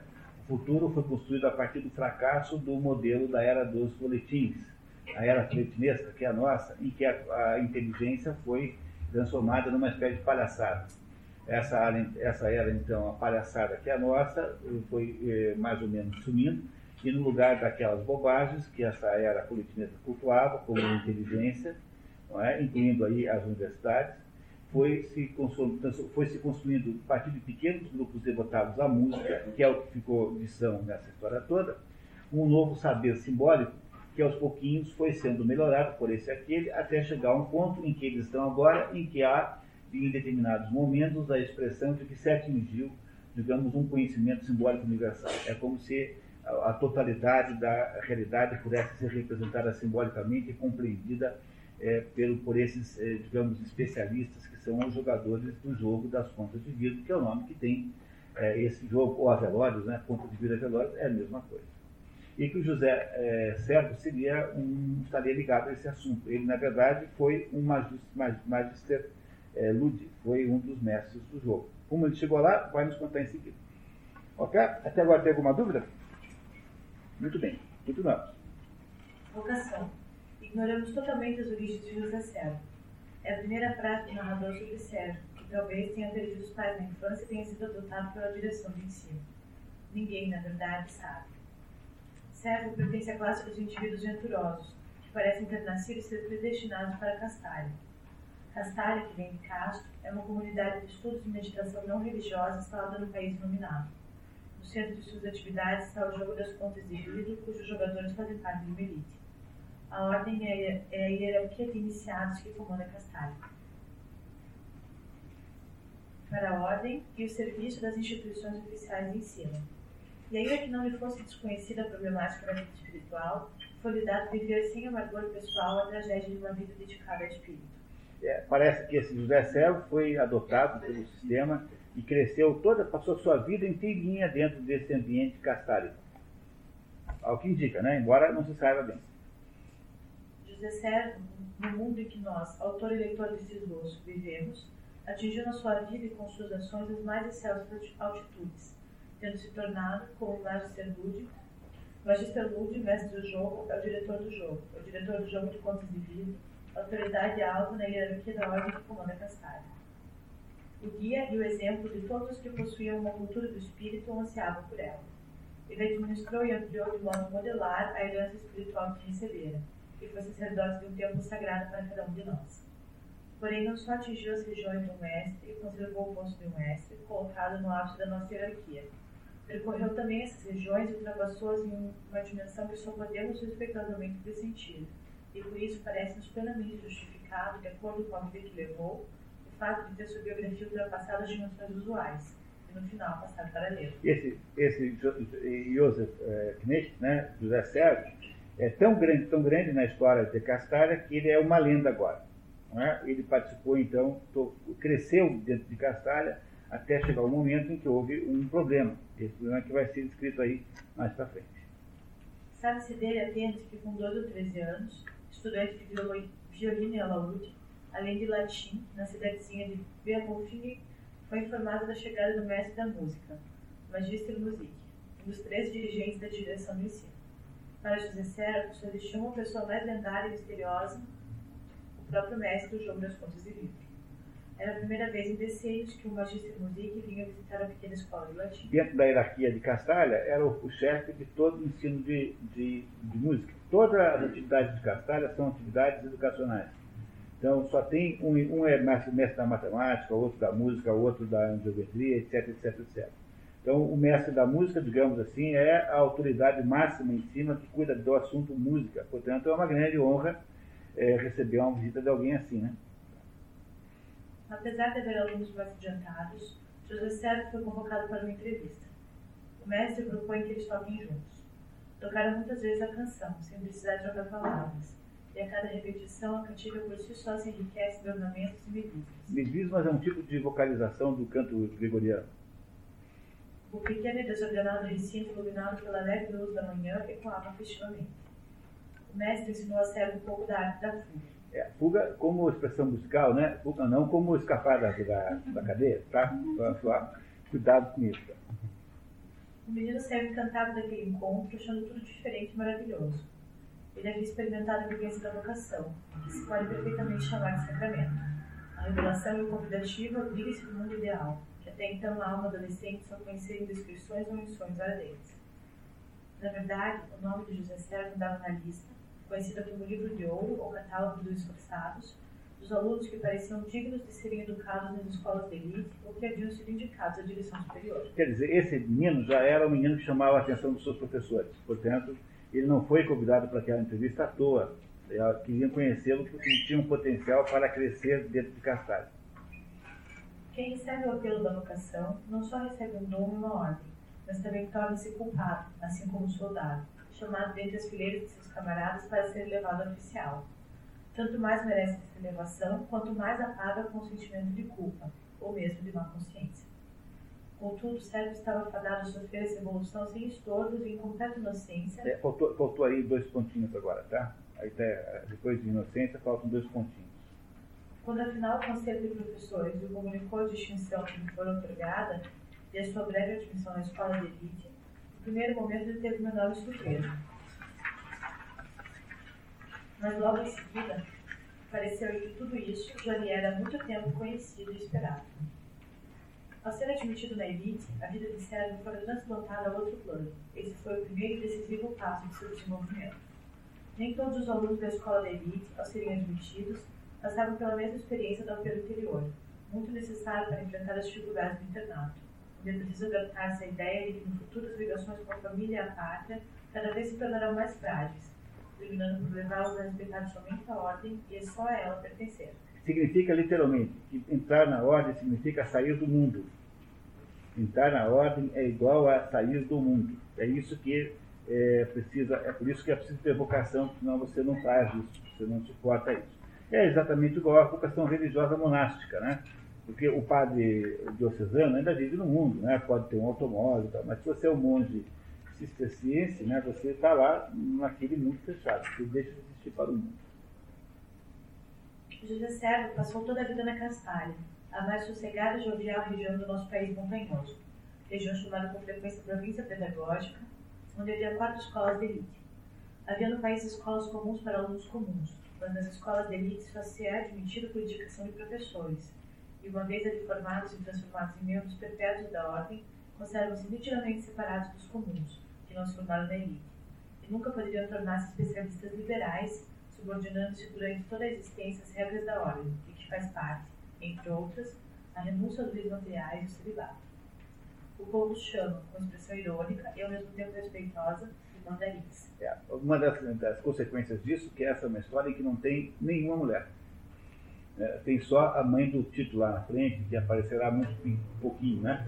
Mas essa é uma história sem mulheres, é, que é uma coisa é, ruim, né? Do ponto de vista dramático, mas não há mulheres aqui. Porque a castalha implica numa, numa, numa, em, em, em celibato. Todo mundo é solteiro. Não há, não há dramas é, amorosos aqui nessa história. Continuamos. Já em Castalha, José Sérgio matriculado na escola de Freixal a mais nova colônia escolar da região. Colegas relatam que serve um menino calmo e jovial. Serve descobre que outros meninos, fora das escolas de elite, dedicam-se em suas universidades a profissões liberais. Ao indagar o mestre da música sobre elas, houve a seguinte explicação. Sobre as profissões liberais, né? Quer dizer, tinha, tinha gente estudando lá para ser médico, advogado. E ele não, ele vai ser estudado para ser um castálico. Ele vai se estudar para entender de assuntos intelectuais simbólicos apenas, né? Então, vamos ver o que, que o professor fala sobre o tal do, do, do, do da profissão liberal. Tu tens o nome de Sérgio, meu caro, talvez por isso a palavra liberal possua para ti tanto encanto. Mas nesse caso não a leves tão a sério. Quando pessoas estranhas a Castalha falam de profissões liberais, essa expressão talvez ressoe nos nossos ouvidos com um tom sério e mesmo patético. Mas para nós tem um sentido irônico. A liberdade dessas profissões consiste em serem escolhidos pelo estudante isso dá uma aparência de liberdade, apesar de, na maioria dos casos, ser a escolha mais da família do que do aluno. É aquela história do João Camal de Melo Neto que diz que os liberais não se libertam jamais. Né? Liberais, está na morte vida severina, né? os liberais que não se libertam jamais. Né? Essa é a ideia. E haver muitos pais que preferem morder a língua do que deixar ao filho a liberdade da escolha. Mas talvez seja uma calúnia o que estamos dizendo. Afastemos a subjeção. Admitamos que existe a liberdade, mas ela só se limita ao ato da escolha de profissão. Depois disso, acabou-se a liberdade. Desde os estudos feitos na universidade, médico, advogado, técnico estão presos a um currículo escolar muito rígido, que termina com uma série de exames. Caso eles passem nos exames, recebem seu diploma e poderão exercer sua profissão com aparente liberdade. Serão, porém, escravos de poderes baixos, vão depender do sucesso, do dinheiro, do seu orgulho, da procura de fama, da simpatia ou antipatia que despertarão nos outros chega a hora de ser, com 17 anos de idade, ser transferido. Mas antes disso, recebe a grande honraria de passar três dias em Monte Porto com o mestre da música. Professor e discípulo passeiam pelas montanhas e veem Freixal ao longe. O assunto é a próxima partida de servo, que medita sobre os que partem para sempre da comunidade. Não vai ser de mim, mas esses meninos que partiram têm para mim, apesar de tudo, alguma coisa de imponente, assim como o anjo Lúcifer tem certa grandiosidade. Opa, olha só. Esse José Céu falando para o mestre da música, que é alguém muito alto na hierarquia, né? Que ele acha que tem alguma coisa de satânico, mas no sentido não negativo, no, satânico, no sentido de rebelião, né? Nesses que partem. Quer dizer, a gente já vê aí nessa altura, com 17 anos, que José Servo tem também uma certa, uma certa ansiedade. Ele, embora tenha todas as condições para subir em Castalha, ele não é uma pessoa totalmente resignada a esse destino é, ele está demonstrando aqui nessa conversa que tem aí alguma inquietação que se manifestará depois de modo mais forte. Repare. Servo acho que eles, diferentemente dos que ficam, podem ter dado um salto. O mestre pede esclarecimento. Isso significa a possibilidade de abandonar qualquer coisa, tornar as coisas a sério. Ora, dar um salto. Eu não tenho desejo de dar um salto para voltar ao meu vestibular e à minha antiga vida. Eles não me atraem. Eu quase os esqueci mas eu desejaria, quando chegar a hora e for necessário, desapegar-me também e saltar, não para voltar a um estado inferior, mas para frente e para cima. Pois é, está aí o José Servo prometendo que, num dado momento, ele vai querer sair disso. Não é? Ele não vai ser prisioneiro de, uma, de, uma, de um roteiro pré-determinado. Uma hora ou outra ele vai querer saltar também. O mestre insiste que fechar só uma etapa e que a ordem o espera, mas Servo diz que não era disso que ele estava falando. A estadia é cheia de ensinamentos e experiências criativas orientados pelo mestre. No final, José Servo comunica ao mestre que gostaria de ir para a cela silvestre, a escola onde se produz o engenhoso povo dos jogadores de velórios. Porque é nessa escola especial que estão os, os maiores, uh, digamos, a maior atividade de jogo dos velórios em todas as escolas de elite de Castalho. O mestre concorda com a escolha, mas adverte certo dos perigos que o jogo oferece. Justamente por isso nós o apreciamos, pois aos caminhos sem perigos mandam-se só os fracos. E essa, e essa frase ficou famosíssima. Né? Então, isso é citado hoje em dia, né, que os caminhos sem perigo mandam-se apenas os fracos. Outra vez que você for dar uma incumbência a alguém na sua empresa, então você diz assim, olha, você tem que ir lá, tá, tá, tem aqueles três pitbulls, você vai ter que ir lá e passar e pegar uma carta que está lá, você está depois dos pitbulls. E estou te dando essa incumbência porque as tarefas fáceis só, só se mandam os fracos para você. Não é uma maneira boa de você conversar com né, gestão de recursos humanos. É? Essa frase ficou famosíssima na, na, na história da literatura e é, é frequentemente citada. E o aconselha. Mas não deve se esquecer daquilo que muitas vezes eu te disse. Nossa missão é conhecer de modo correto os contrastes, primeiramente como tal e depois como polos de unidade. Pronto, então aí, pessoal, aqui tem um negócio importantíssimo. O mestre da música, que é um sujeito sábio, sapietíssimo, e que está mais ou menos orientando esse menino, né, que está começando a crescer em Castalha, diz assim, olha, a nossa primeira missão é primeiro entender os, os contrastes com polos, quer dizer, homem e mulher. São dois contrastes, são dois polos. Mas depois que você os conhece e os entende, é preciso entender do que é que eles se unificam.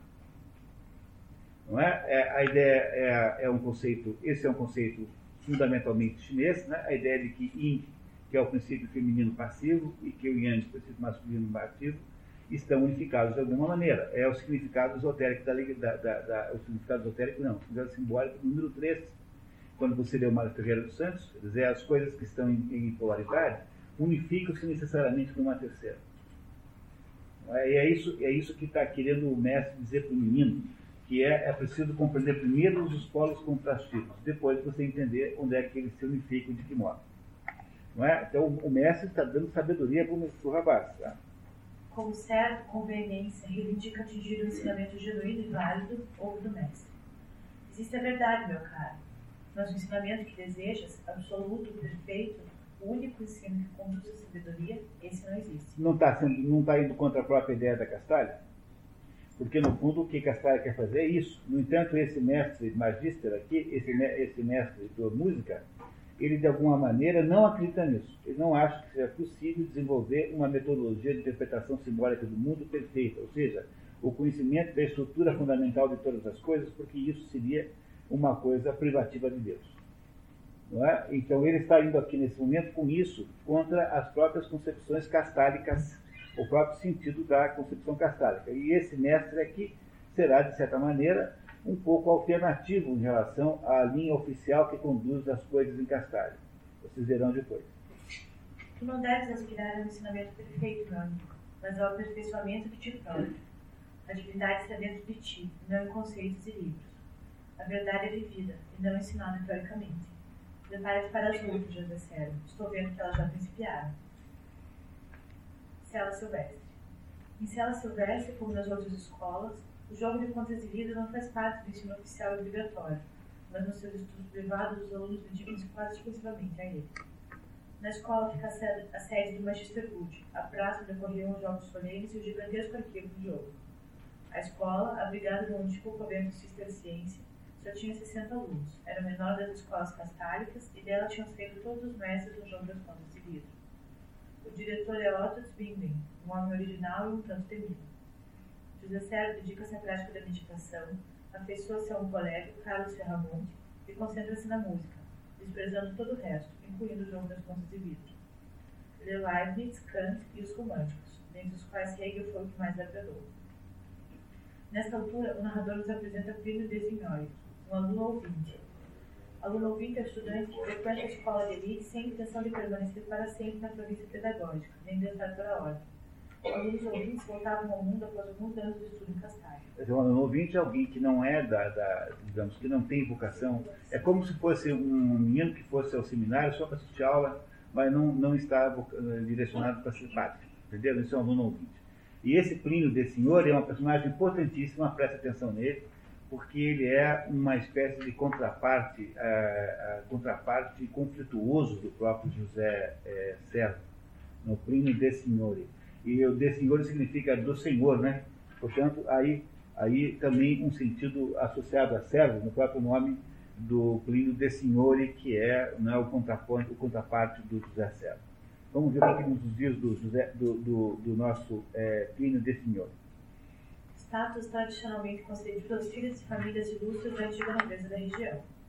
Plínio era um estudante muito dotado, mas preocupava a diretoria por declarar em voz alta e espírito combativo suas opiniões francamente profanas, contrárias às de Castalho. O Plínio é um homem do mundo, é um sujeito que está lá só para dar uma olhadinha, mas ele pertence ao mundo. Ele vai ser advogado, vai casar lá com uma moça que já está meio escolhida, o pai dele é um político, ele vai fazer carreira política, é o contrário do José Servo, cuja existência está voltada para uma vida de contemplação, meditação e de compreensão simbólica do mundo. São vidas absolutamente diferentes uma do outro, tá? contrastivamente ao ponto de ser uma contrária da outra. Embora em alguns pontos fossem o oposto um do outro, José Sérgio e Plínio de Senhor travaram relações de cunho especial. Ambos eram talentosos e haviam atendido ao apelo da vocação, o que, o, o que os irmanava, mas contudo mais eram o oposto do outro. E esse fato é muito importante para entender o livro. Que, por que será que esses dois, embora estejam em mundos tão diferentes, têm entre si uma simpatia tremenda? Depois a gente vai analisar. Para Plínio, Cela Silvestre era apenas de metáfora, para depois voltar ao mundo. Suas opiniões sobre a vida castálica são desabridas e convincentes e ele não as economiza nas conversas com os internos permanentes. José Sérgio, perturbado, pede ajuda de seu mestre numa carta, e expõe sua angústia. Para usar de completa franqueza com o senhor, prezado mestre, preciso dizer que nas ideias crime encontro algo que não posso simplesmente responder não, porque faz apelo a uma voz interior dentro de mim, que por vezes muito se inclina a dar-lhe razão. Provavelmente é a voz da natureza, e ela está em aberta contradição com minha educação e as concepções que não são usuais. Quando Plínio chama nossos professores e mestres de caça sacerdotal e a nós, alunos, de rebanho castrado conduzido pelas rédeas, essas palavras são naturalmente grosseiras e exageradas, mas talvez contenham um pouco de verdade. Tanto. Veja que coisa interessante. Ele chega a dar razão ao Plínio quando o Plínio diz que alguma coisa na, em Castalha não é boa. Ele não sabe muito bem o que é, e se é verdade isso, mas de alguma maneira ele concorda com as críticas que o Plínio faz a ele. Plínio sabe dizer coisas espantosas e desencorajantes. Por exemplo, o jogo dos avelórios é um retorno à época folhetinesca, folhetinesca um simples brinquedo irresponsável com letras, em que dissolvemos a linguagem das artes e das ciências. Ele consiste apenas em associações de ideias e analogias. Ou então, a prova do nenhum valor de toda a nossa formação intelectual e moral é a nossa resignada improdutividade. Nós analisamos, por exemplo, diz ele, as regras e técnicas dos diferentes estilos e épocas da música, e não criamos uma música nova. De fato, há muito castalho havia abdicado da criação, limitando-se a interpretar. E isso é bem importante, viu? Em Castalha não há produção de música, quer dizer, não há compositores, há apenas intérpretes. E ele então dá uma certa razão ao Plínio nisso, né? que há ali uh, alguma coisa que esse Plínio diz, parece que não está de todo errado. Ele, no entanto, quer defesa contra o Plínio, porque o Plínio é uma espécie de orador popular e fica na hora do recreio, né, nos, no, no, nos momentos em que se encontra com os outros, envenenando o espírito geral. Assim, ó, vocês são os trouxas mesmo, ficar aqui. O que, que estão fazendo aqui? Isso aqui é uma besteira. Entendeu? É com aquela conversa de quem está no mundo né, e que acha que aquele negócio é bobagem. E o, o, o José é, Servo está incomodado porque isso desestabiliza a ele próprio, para começar. Por isso que ele escreveu essa carta para o seu, eh, digamos, o seu mentor, que é o mestre da música, pedindo ajuda. O que, que ele faz nessa circunstância? Lemos e comentamos bilhete e envergonhamos-nos de escrever versos. São censuras que não posso ir e não são as mais graves que nos magoam. O pior é quando ele diz que nós, castálicos, levamos uma vida de passarinhos domesticados, sem ganhar nosso próprio pão, sem conhecer a necessidade e a luta pela vida, sem conhecer nem querer saber daquela parte da humanidade cujo trabalho, cuja pobreza é a base da nossa existência luxuosa. Ué, é o professor universitário moderno, né? Que vive às custas do erário, né? Não é isso? Quer dizer, ele é pago pelos, pelos, pelos, pelos, uh, pelos digamos, pelos uh, contribuintes. E aí, então, como é que faz isso? Quer dizer, ele acusa Castalha de ser uma coisa absolutamente irreal. Dizer, é um negócio financiado pelo orçamento, né, pelo Estado, e que ninguém trabalha lá, na verdade, porque no contexto universitário você tem ainda aulas públicas, né, mas aqui não, são pessoas que vivem para entender as coisas financiadas, muito modestamente, porque eles são modestos, são humildes, eles não têm uma vida econômica relevante, eles economizam tudo mesmo assim, é uma, um, digamos assim, um comentário que tem um certo sentido e cabimento, esse que o Plínio faz, de modo debochado. Não é? Vamos ver o que faz então o nosso herói José Servo com isso. Repare. Sob a orientação do mestre, José Servo aproxima-se de Plínio, encarregado de defender Castaia contra suas críticas, tornando-se propositadamente, publicamente, antagonista do colega ouvinte. Quer dizer, o mestre diz assim, então faça o seguinte, você agora adiante vai sempre rebater o que ele diz. Vai se transformar assim no, no contraponto ao Plínio foi iniciada uma maratona de debates na escola. As discussões entre os dois adversários amigos em breve se tornaram célebres e todos ocorriam ao vivo. Porque, embora fossem adversários, eles não tinham uma relação de inimizade, tinham assim, um certo compadrio. Para reforçar a resistência de Sérgio um adversário com malícia do mundo exterior, O mestre da música, citando sua própria experiência, relata ao discípulo as vezes em que beijou o camponês em seu arado e o par amoroso crepúsculo. Quer dizer, o, a vida amorosa que eles não têm, porque eles são né, celibatários. É que eles nos parecem viver com enorme naturalidade, completos e felizes, e porque nada sabemos de suas necessidades, dos rigores, dos perigos das dores de sua vida. Por isso que os castrados, né, às vezes, têm essa inveja. É aquela história do sujeito que está na praia e vê assim um iate assim, né, navegando e fala assim, ai, como eu queria estar naquele iate nesse momento. Daí o sujeito lá no iate vê você na praia e fala assim, ai, como eu queria estar naquela praia nesse momento. É, é sempre assim que funcionam as coisas, né? Entendeu? Ninguém, ninguém sempre inveja o outro porque não tem ideia do tamanho do, do, do, do calo que o outro tem no dedão, né? É mais ou menos esse, esse é o problema aqui. Tendo na ocasião procurado um conselheiro, o mestre havia ouvido de um sujeito original, apelidado de Yogi, seu erro estava em trabalhar demais e meditar de menos. O mestre aconselha José Serra a meditar. Todos os grandes homens da história, todos aqueles que realmente foram, sabiam meditar ou conheciam inconscientemente o caminho onde nos leva a meditação. É, para Hermann Hesse, meditação é a ordenação do indivíduo no todo. Se você for levar só uma ideia desse curso para a sua vida, leva essa, por favor, porque isso é uma, é uma definição maravilhosa do que seja meditação. É, meditação é um exercício pelo qual você descobre o seu verdadeiro lugar. É, você está achando que é demais ou de menos. Então, você, quando faz, medita um pouquinho e começa a meditar, você acaba descobrindo qual é o seu verdadeiro tamanho.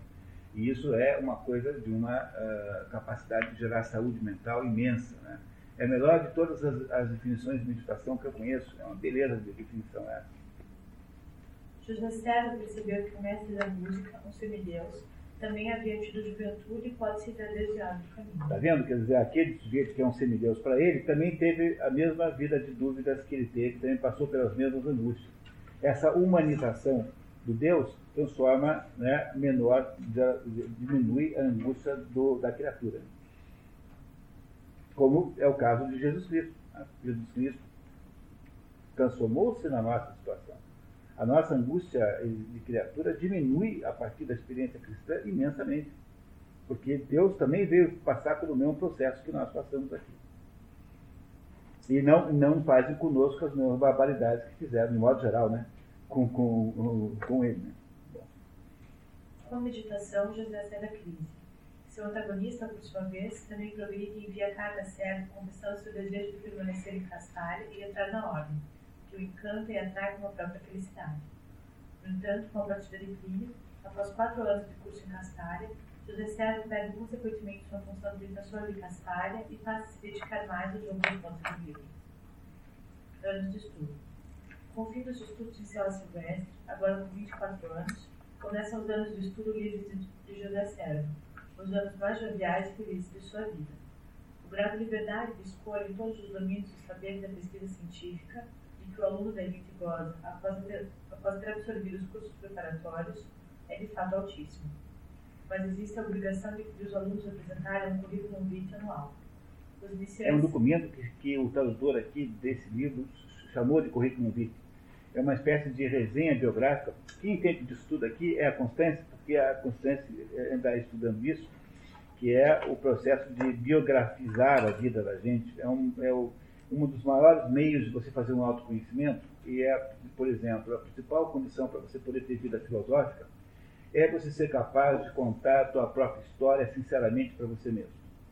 Ponto. Se você for capaz de ser sincero, não é para contar para os outros, não não é aquele negócio de avaliação lateral, superior, não, não tem nada disso. Né?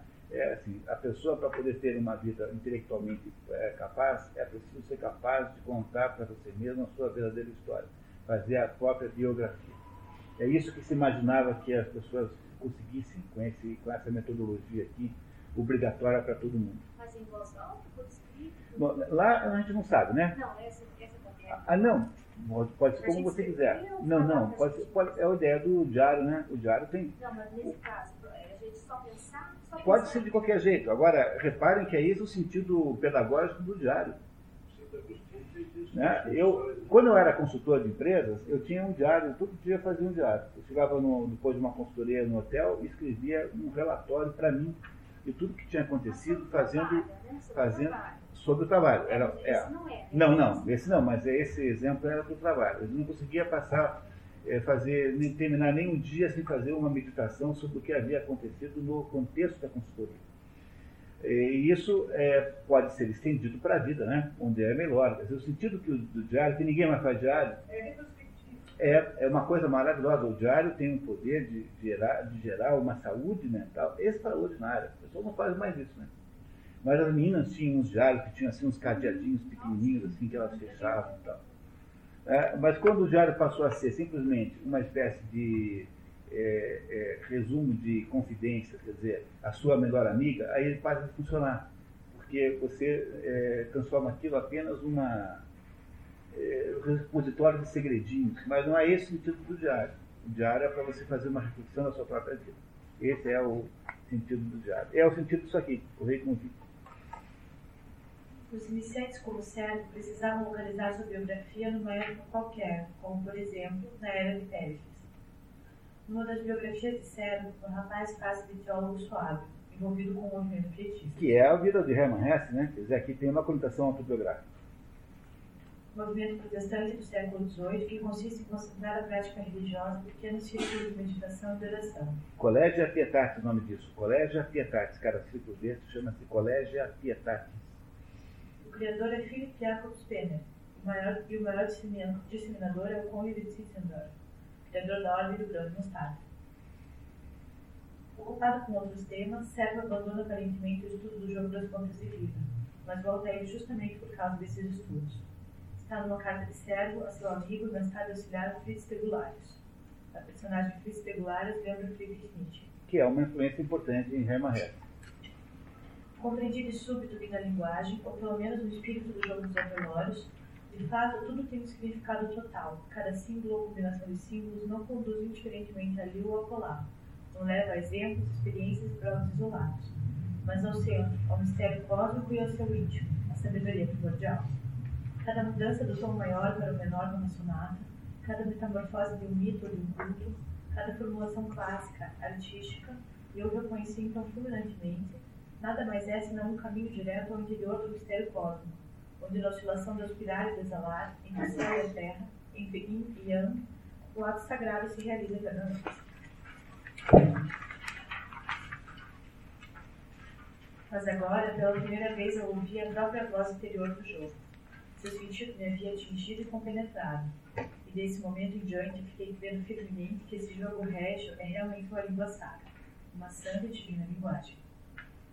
Durante esses anos de estudo, o certo trata de temas variados, acumulando conhecimento, ao mesmo tempo que pressente uma espécie de destino, uma predestinação para guia e representante. Faz o possível para se subtrair a esse destino que é a nossa seu encontro. Ele está está resistindo, ele não quer ser isso, ele não quer assumir um destino que parece que está sendo lhe imposto.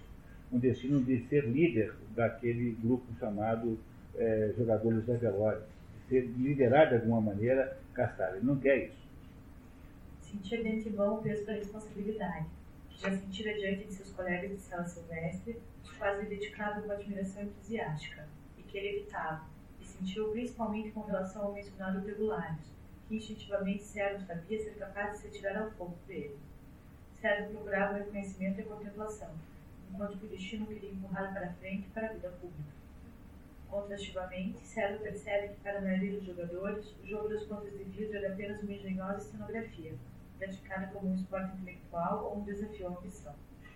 Por causa disso, José Sérgio procurava lugares onde podia ficar sozinho, como a moita de bambu, onde fazia seus estudos de Xing sob orientação do irmão mais velho, que, embora não fosse chinês, a tudo, mesmo fisicamente, a um se assemelhava. Aqui já há a inclusão clara do orientalismo, né? que é taoísmo, e é um livro lá do sagrado do taoísmo, é, que é o, digamos, uma religião esotérica chinesa, ela faz par com o confucionismo, o confucionismo é moral de uso prático, e o taoísmo é iniciático. Então, o taoísmo, só para quem sabe interpretá-lo. E o confucionismo é uma, uma, uma religião prática de natureza moral, e ele aprenderá então elementos de taoísmo com esse tal de irmão mais velho aqui, e irá então incorporar a sua vida ao Oriente. Ele é um peregrino do Oriente também, como esse a quem ele dedicou, não é isso, o próprio livro.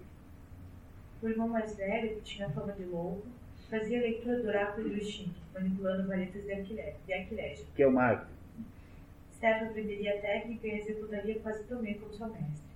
Além disso, aprendeu a tratar do jardim, manejar o calendário chinês e outras habilidades. E aqui nesse momento a gente deixa um pouquinho lá o José Sérgio estudando o Xing e vai dar ele 20 minutos no máximo, 15 para a gente para ir aprender chinês.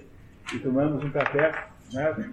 Ficamos as pernas, voltamos daqui a pouco. Em harmonia total com o próprio conceito da dedicatória aos peregrinos do Oriente e com o fato de que Hermann Hesse, em geral, faz esta, esse esforço de de sincretismo cultural entre o Ocidente e o Oriente, não é? Esse sincretismo que nem sempre é possível. Por exemplo, André Malraux escreveu um livro muito famoso chamado La Tentation de l'Occident, A Tentação do Ocidente. Um, é um livro é um livro na, um, no estilo epistolar, quer dizer, você tem é, basicamente uma troca de cartas entre quem? Entre duas pessoas, entre um, um professor francês que, que está morando na, na, na, na, na China e um, um indiano, um chinês que mora na França. E eles estão falando cada um dos seus dois países e há aí a ideia do, a, enfim, né, o conteúdo do livro é que há uma, uma espécie de incompatibilidade fundamental entre Ocidente e Oriente. Mas é, Hermann Hesse acha que isso não há porque ele está sempre operando, no, digamos assim, numa esfera simbólica. Simbolicamente, os povos devem ser a mesma coisa, devem ser, ser iguais. E é por isso que ele procura fazer esse sincretismo simbolicamente e não, e não culturalmente. Não é? é isso que faz Hermann Hesse. E aí deixamos aqui no intervalo o Hermann Hesse, ou melhor, o José Sérgio estudando, Michin, é, para, para, né, para ver o que acontece. Vamos lá então. Então estamos aí na metade da página, mais ou menos, né? Uhum. Posteriormente, José Sérgio se exprimiu sobre os. Somente, todos descobriram? Todos encontraram? Posteriormente, José Sérgio, metade da página. Posteriormente, José Sérgio se exprimiu sobre os dias passados na noite de Bangu, não só como uma época, uma época de enorme felicidade, mas também como o princípio do seu despertar. E, aliás, daquele tempo em diante, ele usou cada vez com mais frequência a expressão despertar, com significado semelhante, mas não de todo igual, ao que emprestar a ideia do autor. O Júlio, Zevola escreveu um livro magnífico sobre o, sobre o budismo, o melhor livro sobre o budismo que eu li, do Júlio Zevola, que chama-se A Doutrina do Despertar. O conceito de despertar é um conceito budista. É? Portanto, é mais um elemento orientalista. Júlio Evola, Július, Július né, com no final, Július Evola, que é um escritor italiano, Evola, com, sem, é Evola como a gente fala assim, é, é e-V-O-L-A, Evola. Escreveu, chama-se A Doutrina do Despertar. Define o budismo como sendo isso, uma doutrina do despertar. O conceito de despertar é, portanto, um conceito orientalista, tá? que é, está sempre presente em Hermann Hesse. É difícil, é?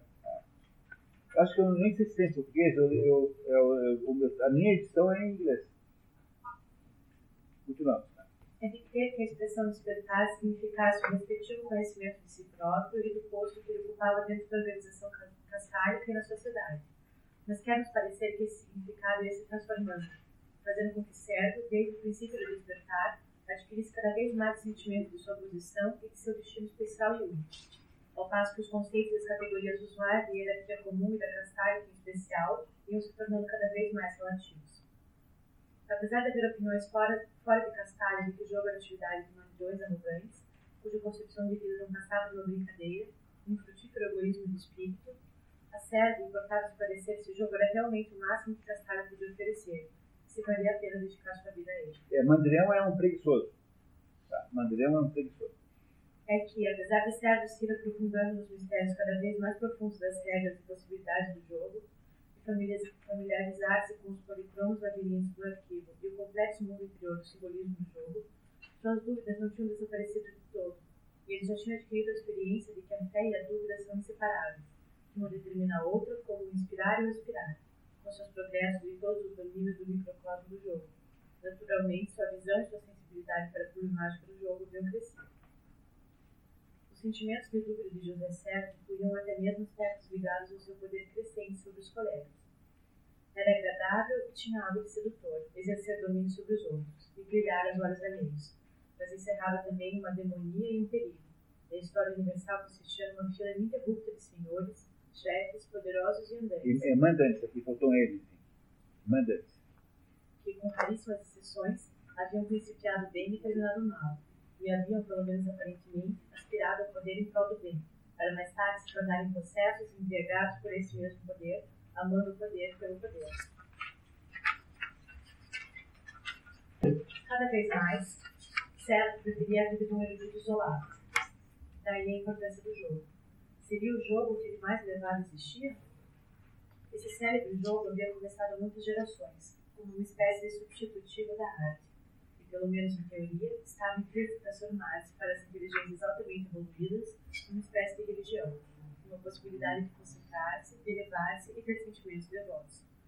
Desse por aí se travava em ser uma velha luta entre a estética e a ética. É, vocês reparam que em José Serra há uma dúvida, há uma série de perguntas que ele, no fundo, está fazendo. Ele está crescendo rapidamente na hierarquia de Castrálida. No entanto, ele tem alguma dúvida. Alguma coisa nesse José Serra é, é resistente à própria ideia de Castrálida. A ideia de que talvez devesse dar um salto, lembra do salto? A ideia de que talvez o Plínio tenha razão em algumas das suas críticas, essa, esse, esse, poder que ele vai obtendo, que não me parece um poder que ele gostaria de ter. Enfim, ele é um, um ascendente na hierarquia de Castrálida, mas ao mesmo tempo é alguém que não está 100% convencido de que a Castrálida é a fórmula certa. Repararam? Ele está, portanto, se debatendo espiritualmente com relação a isso. não aceita de poderes, né? Também, também esse é um problema, né? Ele já não aceitou antes de falar do Coletivo, que mais acusava essa hipocrisia, né? É. Essa reinar, esse, essa, essa busca dessa vaidade. Já estava num mundo que era tudo. É, Começou só, a ter essa diferença. É, é, só que isso é 200 anos antes, né? É, 200, é, Ele criticava o passado, que agora estão 2200. É isso. Mas lá também estão começando a ter ascensões. Né? É isso mesmo. Portanto, ele tem dúvidas e tem incertezas sobre ser Castalha. No entanto, não obstante, ele está todo dia é, crescendo mais na hierarquia é, da própria Castalha. Mas não é Ele- isso que sufoca, não é?